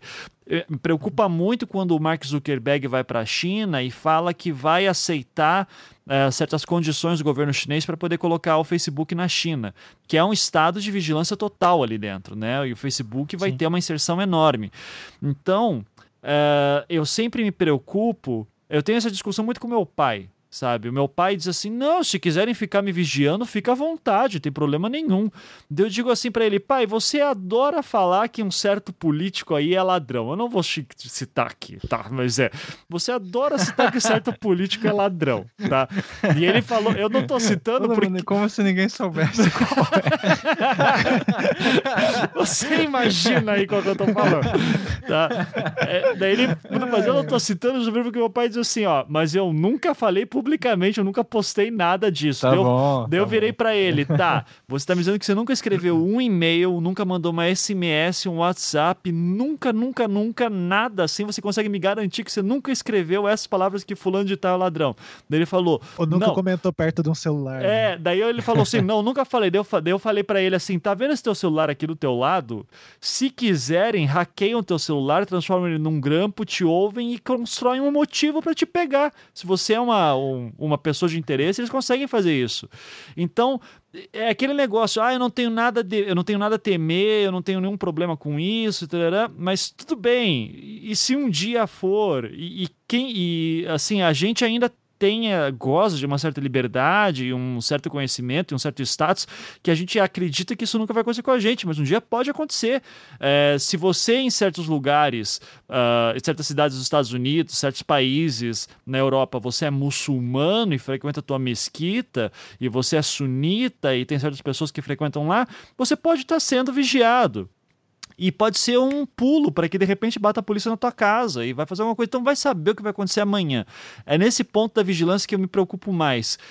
Focando daí no episódio, o que eu acho uhum. interessante Uh, eu, enquanto a só comentar tava... sobre isso, você falou? Desculpa. Não, não deixa eu só terminar. É, eu só tá queria fazer essa emenda aqui que eu acho, uh, enquanto a gente estava discutindo sobre linchamento, principalmente, né? Porque eu estou uhum. focando muito na questão de governo e privado aqui, esfera pública e esfera uhum. privada. Agora, é, quando a gente está falando de linchamento, é, o que é interessante desse episódio, né? Que o linchamento é o, ele segue aqui a lógica de outros episódios que a gente já viu, que foi de fazer a justiça justiça com as próprias mãos. A gente discutiu isso bastante lá no episódio do Dance, né? Que era do hacker que estava contra o pedófilo e contra o cara que está traindo a mulher e tal. E era o cara que tentava ser um justiceiro uh, através de tecnologias, né? Uh, o tanto no Dance quanto no episódio que nós estamos discutindo aqui agora, o Hated in the Nation, o que a gente vê é um sentimento de justiça público sendo feito pelas próprias mãos do cidadão. Aquele cara que, numa metáfora é, de hoje em dia, seria o cara que vai lá e dá um tiro no bandido na rua, isso, é, isso. porque ele está fazendo justiça, inclusive seria aplaudido por muita gente, porque, olha, uhum. um bandido a menos no mundo, né? O que é, obviamente, uma coisa que nós não concordamos. Uh, mas é uma coisa que a gente consegue entender que boa parcela da população faria isso. O que eu acho é interessante. A figura do hacker, no é caso. É a figura do hacker, exato. O que eu acho interessante é que a gente já viu, o, e é uma relação que eu fiz agora, enquanto a gente pensava, é, que a gente já viu uma coisa parecida, mas em outro episódio do Black Mirror da segunda temporada quando o linchamento público ele é capitalizado, porque é isso que está faltando, eu acho que nesses episódios. Assim, a gente está vendo esse linchamento público sendo uma coisa interessante. Você já consegue imaginar algum empresário pensando, hum, como é que eu posso ganhar dinheiro com isso? E daí a gente vê o episódio do White Bear, segundo episódio da segunda temporada, em que você tem um linchamento público sendo transformado em espetáculo, né? Então, uh, uh, foi uma conexão que eu fiz agora, assim, que achei interessante que poderia, um White Bear poderia ser uma consequência desses eventos que a gente viu nesses episódios. É, mas, Ivan, isso que você está falando não, não, não, seria o caso, por exemplo, do primeiro hum. episódio da primeira temporada, do, do porco? Também, também. Uh, da, da, das pessoas torcendo, né, para que eu quero ver o bizarro acontecer, isso. né? Aham, uhum, é. com certeza. Sim, sim. Então, é. É, eu não sei, porque, é, de fato, nesse episódio, quem opera, quem tá por detrás disso é o hacker lá. E o hacker é uma espécie, sei lá, de terrorista, de justiceiro e tudo mais, né? Como você estava falando. Uhum. É, e daí você está colocando assim como se de repente fosse uma empresa que se apropriasse de uma dinâmica parecida com o que eu, essa do nichamento virtual Uhum. Para, por exemplo, linchar um, uma concorrente, é isso? Não, para linchar uma detenta, né? Que é o que a gente viu no White usar, Bear. É, usar esse linchamento hum. como, como veículo para ganhar dinheiro, né? É, tipo, como espetáculo. Ah, que é Entendi. o linchamento sendo capitalizado, isso que eu quis dizer, né? isso. né? É, ok, as pessoas querem fazer linchamentos públicos, querem ter esse gozo público assim compartilhado e fazer mal a alguém porque isso dá prazer. Vamos uhum. ganhar dinheiro com isso, vamos fazer White Bear. É uma lógica parecida naqueles filmes horrorosos, mas que tem uma temática muito interessante que é o é o ai caralho qual que é o, The Purge né o em inglês não, em português não me lembro como é que era é, que é de que uma vez por ano nos Estados Unidos uh, um, durante um dia as pessoas podem matar as outras à vontade não sei se uhum. já viram Uma Noite de Crime. Não. Uma Noite de Crime. É, tem, são três filmes que é uma trilogia, daí são horrorosos esses filmes assim, mas é que eles uhum. passam é, a ideia é muito interessante. Um dia por ano, uh, as pessoas podem matar as outras à vontade e isso não vai ser um crime. Então é o The Purge justamente o expurgo, né? Daí no primeiro ah, já vi, já vi. Daí no primeiro filme é uma cidade, é uma família de classe média alta que tem sistema de segurança e tal, e como é que eles fazem para se segurar. Da segunda, se eu não me engano, já é já se passa na periferia, como é que as pessoas da periferia passariam numa noite dessa. E o terceiro filme uh, fala, mostra um círculo de pessoas da alta sociedade que com, contratam pessoas para pegar pessoas na rua para fazer shows de horrores durante a noite do expurgo, né? Então uhum. é, é, é, uma dinâmica interessante também para ver como é que a gente pode fazer o linchamento virar é, virar ser, ser capitalizado mesmo, né? Virar virar espetáculo, virar né? espetáculo mesmo, assim. Então é, mas uh, bom, não precisa ir longe, né? Alguns diriam que o Big Brother é basicamente isso, não é? É, sim, sim. É o... não, e agora é, saiu a notícia alguma algumas horas que a Record está abrindo inscrições para um reality show em que vai se passar numa casa onde tem, a, é, é, tem apenas quatro camas, um banheiro e é para 100 pessoas ficarem na casa. Então, cara, não tem cara. outro motivo para ver um negócio desse, a não ser que seja pra, tipo, eu quero ver os outros se foderem, sabe? Então. É, parece é. colocar uma câmera num presídio brasileiro. Né? É, é isso. Ah, e, e, esse, esse estilo de é, reality show com o Big Brother é uma coisa assim, lá fora parece ser tão datada dos anos 90, sabe? E aqui persiste até hoje, assim, na trigésima edição. É, não, mas lá, cara, é forte pra caralho ainda essas paradas, ah, é? cara. É, Big Brother, tem, cara? Tem canais pay-per-view só de... É... de... Mas, cara, Big Brother, não, pelo, pelo que eu ouvi falar, posso estar não, errado também. Big mas... Brother não, mas esses reality shows tipo Big Brother. Teve um é, que é até famoso no. Acho que era inglês e tal, que cancelaram o programa no meio e o, o pessoal só saiu oito meses depois. Eu fiquei sabendo sabiam, dessa. eles não sabiam que tinha acabado o programa. Que era tipo então, numa tem, ilha, uma parada assim, né? Isso, a galera ficava é isolada. Produção, cara, bizarra, assim. É. A maioria dos canais de TV a cabo virou só isso. Né? É, é, mas assim, claro, como o Big Brother é questão de confinamento e tal, eu já não sei dizer se isso tá na moda ainda. O que tá Sim. na moda hoje, reality show, é tipo Masterchef, assim, essas coisas. É, ou The Voice, essas porra. É. Concurso, assim. Uhum. Agora, é, é, eu acho interessante, é, porque assim, tudo, é, me parece, você está preocupado com a questão, sei lá, ou de uma empresa capitalizar em cima, ou eu, a gente pode dizer, por outro lado, um, um Estado se valer de, disso de alguma forma, por interesses as duas coisas internacional. As é, duas é. coisas juntas, né? Aqui eu estou sendo isso, bem, sim. bem adorno, assim, sabe? Uhum, uhum. Em algum momento Não, então, isso entra no uso cultural. Então, na verdade, você tá. É, é, uma preocupação que me parece ser bem do Snowden, inclusive. Assim. Uhum, sim. É, e eu, eu ia dizer que eu acho que assim, a gente pode pensar em duas esferas diferentes, vai. Assim, tipo, uma esfera. É, que nem estava falando do, que estava conversando com seu pai, né? Ah, mas é, nada garante. Daí seu pai poderia contra-argumentar e falar: não, mas eu não sou um figurão, sabe? Não, não, não tenho nada que interesse as pessoas. Então, eu diria assim: tem duas esferas. a, a esfera do, de, de, de que é, você consegue alguma notoriedade a ponto de, ser, de do que você falar ser é, tão é, valioso de alguma forma e a esfera, digamos que não, assim, da, da, do anonimato, que por outro lado é onde acontece o linchamento virtual com mais força. Uhum. Tá? Não que essas esferas sejam muito separadas e tal, de repente alguém, sabe, vai transita de uma para outra facilmente, rapidamente, enfim. É, e, e, e, daí, pensando nesses termos, é, o que eu acho que é, o que eu particularmente é, penso mais assim é não na esfera ma, é, maior, né, essa mais elevada das pessoas que têm algum, é, alguma, algum valor para as empresas e pro, ou para o Estado ou para qualquer instituição grande nesse, nesse porte, assim.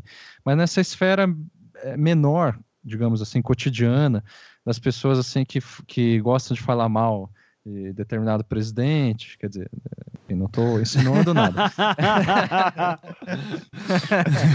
é, mas que sabem. Não, mas sabe, tipo, as pessoas assim que, sabe, é, olha o Big Brother começa a xingar a pessoa do Big Brother na, na rede social, uhum. ou mesmo uhum. começa, sabe, tipo, a, a, a, a a dizer coisas, sei lá, machistas na rede social, e daí você vai falar com essas pessoas, essas pessoas falam, ah, mas ninguém vai ler mesmo, eu nunca vou ser preso por causa disso, uhum. etc e tal. Ou seja, nesse nível que eu acho que é interessante, é, embora assim, de novo, eu, é, é, eu, acho interessante, por outro lado, essa questão é, do antagonismo que o Ankara mesmo estava dizendo, entre, sei lá, o Estado e, no caso, um discurso científico, ou a gente pode pensar como o Ivan colocou o Estado e as, as empresas, as corporações. E tudo, as corporações e tal. E eu concordo com o que o Ivan disse de que é interessante, pelo menos para nós aqui no Brasil, que haja esse antagonismo já que a gente tem visto que o que, o que acontece é justamente o contrário, né? É, são um grandes costume... amigos. a gente tem o costume, na verdade, do Estado estar tá a serviço do, uhum. do primeiro, mas enfim. Se confundirem ah, até. Uhum. É, não, mas eu acho que as megas corporações estão acima mesmo, sabe? Tipo, o Estado é mandado, assim, pelas megas é. corporações, enfim, é, de modo a socorrer muitas vezes, né? Uh, quando as médias corporações vão mal, ou enfim, tem algum problema. Mas a, a questão é, é, que eu costumo pensar, na verdade, que eu tenho mais facilidade de pensar em termos filosóficos, é nessa esfera mais cotidiana das pessoas e o que levam elas a terem esse comportamento de, de, por exemplo, não se preocupar tanto em dizer coisas absurdas na, na, na, na, na internet. Absurdas, eu digo, tipo, que, que elas sabem que vão ser julgadas por isso, assim, mesmo que seja por poucas pessoas e por pessoas que, assim, não vão fazer nada contra elas, uhum. mas, é, e, e, muitas vezes as pessoas, elas, tipo, gostam mais de, de participar desse tipo de coisas, de, digamos, de conflito na, na, na redes, nas redes sociais, do que, por exemplo, participar de debates políticos ou de questões filosóficas. Assim, as pessoas ficam. Essas são as famosas bolhas, enfim, né? Uhum. E uma coisa que eu tenho estudado nesse sentido é a história da visualidade. Eu não sei se eu já comentei antes, que é um, é, foi, é um campo assim meio que proposto pelo historiador Jonathan Crare dos Estados Unidos, que ele vai pensar também, né, de maneira Foucaultiana, mas de uma maneira é, um pouco, eu, eu diria mais ampla que Foucault, embora com uma influência clara, em como é, esse aspecto da visualidade, da história da visualidade, ela influencia justamente o, o, não só os nossos comportamentos hoje, mas boa parte assim desses conflitos de âmbito sociocultural que a gente vive hoje, assim. Isso, assim, é uma coisa que eu, é, eu acho, como, quando eu estava dizendo que, ah, será que Foucault e essa ideia de, de disciplina e controle são é, válidas ainda hoje, ou são de alguma forma ultrapassadas, eu atualmente penso que é, eu tenho gostado mais das teorias do Jonathan Crary a respeito. Uhum. Ele não pensa em termos de modelos de regime disciplinar ou modelos de, é, de controle, como Foucault pensava. Ele uhum. pensa em regimes de visualidade. Então ele vai dizer que, tipo assim, em cada período, os regimes de, de visualidade que se dão, eles é, influenciam, digamos, de maneira prioritária todos os outros domínios. Então, o domínio social, político, cultural, é, público, privado, etc. E tal. Então, por exemplo, quando é, uma das, ele se estuda muito o século XIX, em especial, né? E ele uhum. diz que houve uma mudança é, no século XIX em relação ao regime que havia antes, que era do, do regime clássico, né? Ou seja, todo mundo olhava para o mundo achando que o que eu vejo, por exemplo, é a mesma coisa que você, Ivan, e você encara vem. Sabe? Uma coisa assim, tipo, objetiva. Uhum. E assim, não vou dar todo o argumento dele, de repente, isso, sabe? É, eu, eu, eu, eu, falo disso em outro programa. Ele diz que não, de alguma forma as pessoas, assim, de de alguma forma, não, de várias maneiras, as pessoas, a partir do século XIX, começaram a subjetivar essa visão. Então, a maneira como eu vejo o mundo é diferente da maneira como vocês veem. Uhum. Isso sim amparou, e isso o, o Crary demonstra, né? Tanto teorias científicas, é, artísticas, filosóficas, etc. e tal. E o que interessa quando vocês estão falando de tecnologia, né? É, se a tecnologia ela é é, sei lá, neutra ou não é neutra, né? É, é, eu acho interessante como o Crary fala da tecnologia nessas questões. Por exemplo, ele é contra a ideia de que a fotografia ela gerou uma ruptura na visualidade comparável à ruptura, sei lá, da perspectiva renascentista em relação a, ao modelo pictórico anterior. Assim. Uhum. É, ela vai dizer que a fotografia foi o último, um dos últimos resquícios, mas já adaptado, dessa, desse modelo normativo objetivo. Mas assim, é, o cinema já ele já vem com essa, com essa ideia de uma coisa, de um dispositivo tecnológico é, voltado para uma subjetividade. Agora, o interessante é que nos termos dele, nessa visão subjetiva hoje, não é o cinema que gerou tanta influência no, na época contemporânea, e sim o cinetoscópio, que é um, um, aparelho inventado pelo Thomas Edison, né? Que é tipo um cinema que cada um via individualmente, não tinha uma plateia, tipo uma máquina que a pessoa girava e via o, o filme, sabe? Uhum. Então, e ele vai argumentar como isso se repete hoje na tela do, do, do, do, do computador e dos smartphones, como é, tipo, os dispositivos móveis, né? Como principal veículo de distribuição de entretenimento. Então, é, distribuição e consumo. É, o que interessa nessa questão da visualidade é que ele vai dizer que é justamente por causa dessa visão subjetiva que a gente que, que hoje se prospera uma, essa necessidade de se expressar, de se tornar visível e ao mesmo tempo de você condenar os outros, que, ou seja, porque se condena para se expressar também, sabe? Tipo, você, você vai lá e fala, não, eu quero que alguém morra, né, por exemplo, justamente para você mostrar a sua opinião, assim. E, e, daí ele diz que, sim, isso tem a ver uh, não só com a visão subjetiva, mas com esse enclausuramento subjetivo do cinetoscópio, é, que as pessoas vão se formando em bolhas, assim, né? Ou seja, de você, é, é, o enclausuramento surge entre você dizer o que você espera escutar, porque é assim que você se expressa, mas daí você ouve o que não, você não deseja ouvir. Você não deseja, você não queria saber que as pessoas pensam assim. Aí o que, que você faz? Você bloqueia, por exemplo, né? então, tipo, isso eu acho que é o que está assim no âmbito é, da que eu estava dizendo, né? na esfera mais cotidiana e vamos dizer assim baixa dessa história, ou seja, sem muita ligação direta com os interesses do Estado e da, da, e, das mega corporações, embora a gente saiba que não dá para isolar uma coisa da outra, né? A uhum. nossa vida ela sempre depende desses interesses, mas ele monta essa história assim justamente que eu tenho achado interessante, como que hoje a gente tem essa necessidade tão grande de se expressar. Assim, ele, assim, segundo o Crary, é, é, há um século atrás não era assim. A gente não há, há mais de um século atrás, né? Mas é, as pessoas não tinham tanto essa necessidade. Daí ele vai justamente pautar isso nessa ideia de visualidade. Sim. Enfim, era só um comentário que e nesse sentido a, a tecnologia não é, é, ela é ela não é neutra, mas também não é porque ela é em si uma entidade perversa, né? É uhum. porque ela na verdade vem a ganhar força, né? Um dispositivo ao invés do outro, de acordo com os, é, os regimes de visualidade que estão vigentes. Né? Uhum. Não, interessante. É, eu, eu, só não tenho nada a comentar porque eu só achei interessante e não não, não, não tenho muito é. assim. E outra, estão... Ah, pode falar. Não, não, só ia dizer que é, é, é, o Crary é meio desconhecido no Brasil mesmo, assim, uhum. e, e, e, desconhecido também fora dos Estados Unidos. É, é, é engraçado, assim, ele, é, eu acho ele muito interessante. Sim. É, é não, eu, vou, eu até, para mim é interessante depois procurar isso, até por conta de ser professor de História da Arte, né? Então, parece arte, algo legal, é. assim, também para eu incorporar nas aulas. Vou pegar Ele depois. não se foca tanto na, na História da Arte, embora ele passe por ela. Não, é, tem, me parece... Justamente é, me parece que, é, que faz parte, né, querendo ou não, né, do... Pelo que isso, você me falou, assim... Da questão da visualidade, né? Eu diria que ele amplia a coisa da História da Arte, É, sabe? sim. Tipo, Uhum.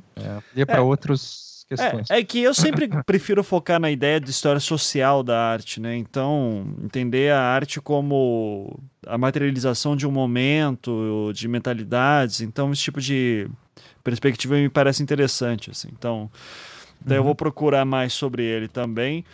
E, gente, quase duas horas de programa. Acho que tá bom já, né? Uh, não Sim. tem muito mais o que falar. A gente só fica Agora, triste, órfão, né, de pois Black é, Mirror. Até a próxima temporada. O que, que a gente combina pro próximo mês aí? Alguma sugestão? A gente tinha falado de fazer talvez sobre DOA, né, ou 3%. Qual que você acha que...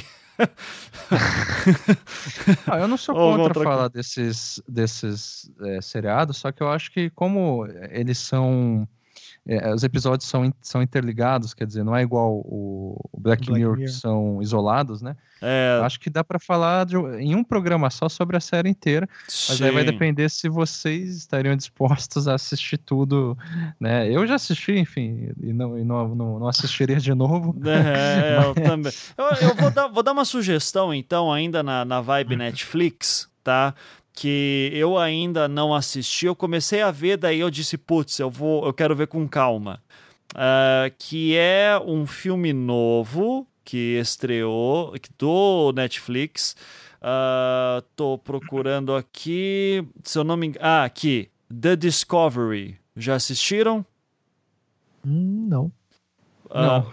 Então, uh, é um filme que saiu pelo Netflix. O diretor é um diretor fodaço. É, saiu agora do mercado indie, então tá fazendo um filme. É ficção científica. Eu só vou dizer o plot geral, tá? O que acontece nos primeiros minutos do filme. É, cienti um cientista lá, um grupo de cientistas, né, confirma que existe vida após a morte. E isso gera uma onda de suicídios pelo mundo. E eu vou deixar assim, tá? Pode ser? Pro próximo? É, mas é Pode. é meio pare... É, quer dizer, eu não sei o final, né? Mas também é, não sei, também não o sei. Plot, o plot é meio parecido com mais, assim, tem, né, tem é, algum aspecto com o DOA, né? É, que tem. É, mais ou menos. Você vai ver. É que, cara, o diretor é muito bom. Então, eu confio muito nele. Assim, eu boto fé que vai dar para fazer umas discussões bem legais sobre ciência, metafísica. Esse uhum. diretor, para ter uma ideia, ele tem um, uma pegada meio fanta dark fantasy, né? Então, fantasia sombria, um pezinho ali na ficção científica. Então, acho que dá para fazer um caldo legal, assim. Eu, quando eu fiquei sabendo desse filme, pensei, putz, seria legal para um próximo programa, assim, que a gente debate, já que vai ficar órfão de, de Black Mirror. Então, Isso. tem Netflix, o pessoal pode ver à vontade, é filme do Netflix, não vai sair nunca. Ah, então é.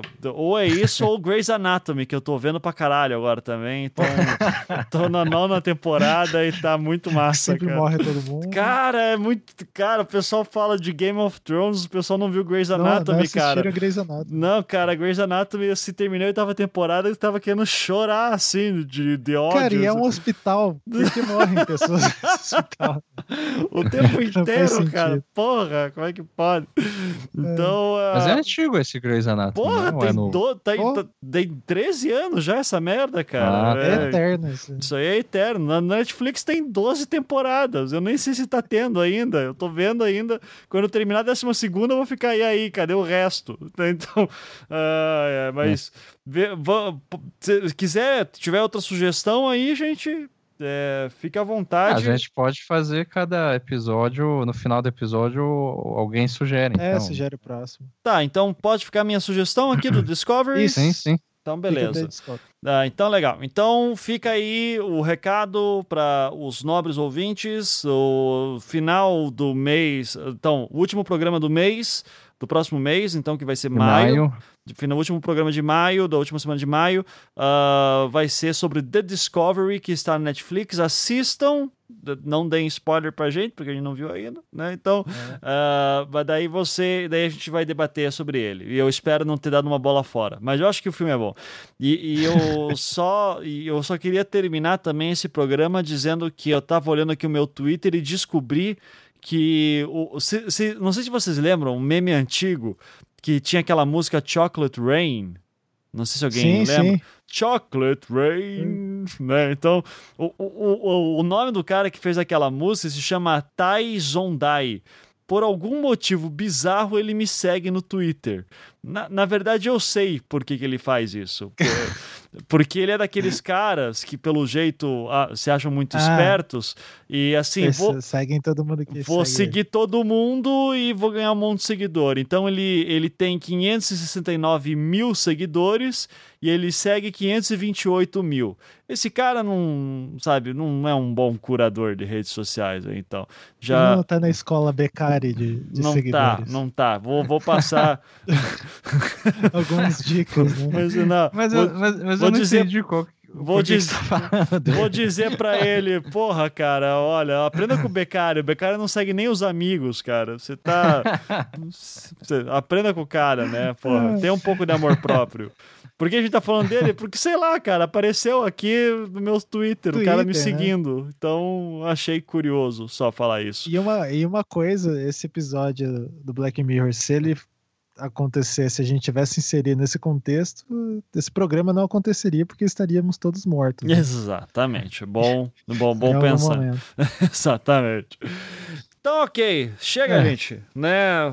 Chega. Queria agradecer aí muito por, por essa jornada Black Mirrorística aí. Ancara, você que é o cara que manja das paradas dos Paranauê, tem previsão para a próxima temporada?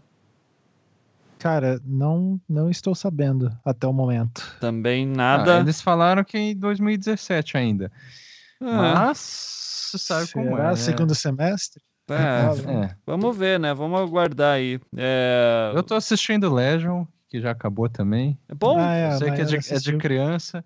é É da legal. Marvel, né? É- Eu ouvi é- falar é super bem. bacana, né? Eu ouvi falar muito bem. Assim, não... Ele visualmente bem- é bem é- bonito. Assim. E é bem melhor que qualquer da DC, né? Assim, Ah, mas Para ser- isso não precisa muito, né? Vamos falar a É. verdade. aí. E Mas os é muito decenalta foda. vão ficar puto da cara agora. Então, ah, mas eles têm que convir. Que. É que na verdade o da DC é voltado para um público mais novo mesmo. é, Mas mas, a- um público mais bobo aí, não adianta, né? A Nossa, Marvel. eu quero fantasiado de morcego. É, a Marvel diverte e, e é pra adulto. Ô, pra caralho, né? Não- Apesar que eu não gostei do, do, do Logan lá, do, do- não vi Porra. ainda. Inclusive, Mas deixa eu ver enfim. se já tem na locadora aqui pra pegar. Né? Que eu Tem, tem. já tem? Ah, bom saber. É, tem na Escandinava, né? Mas olha só. a- Eu não falei nada. Ah, esse Legion é legal. Assim, eu não, eu não acho que isso geraria uma discussão legal aqui no, no Anticast, porque é, é- é meio que sobre esquizofrenia e, Sim. e, e a gente já fez, sabe, no passado tantos programas sobre isso, assim. É. É uma coisa que eu não estudo mais também, enfim, Uhum. é, psicologia de modo geral, mas é bonito, a fotografia e tudo, é bem interessante, é bem, eu recomendo, Legion. Beleza. Então fica, fica aí pro The Discovery mesmo, quando tiver tempo. Cara, eu vou terminar de ver Grey's Anatomy, daí eu vejo outras coisas, tá? Então, eh, de série eu tô bem servido aí. E aí, ah, e esperando a terceira temporada do Rick and Morty também aparecer no Netflix em algum momento. Que Já viram Rick and Morty? O desenho? Não, cara, eu já vi Cara, algumas vocês- coisas, Vocês é muito engraçado. né? precisam ver urgente. Vocês vão. Cara, é muito bom. Você- o Beccari vai querer. Você vai achar que tudo é um lixo, Beccari. Bom é Rick and Morty. Assim, é, é genial. Sério. Então, assista lá, você vai curtir demais. É, é cara. pra criança, é isso? Não, não, não, não, Não, não, não, não. cara. Com certeza não. Ele é muito. é muito. É, é muito foda pra ser pra criança, cara. Assiste o Rick and Morty, você vai curtir, tá? certo, gente. Chega. Um beijo, tchau. Falou. Ah.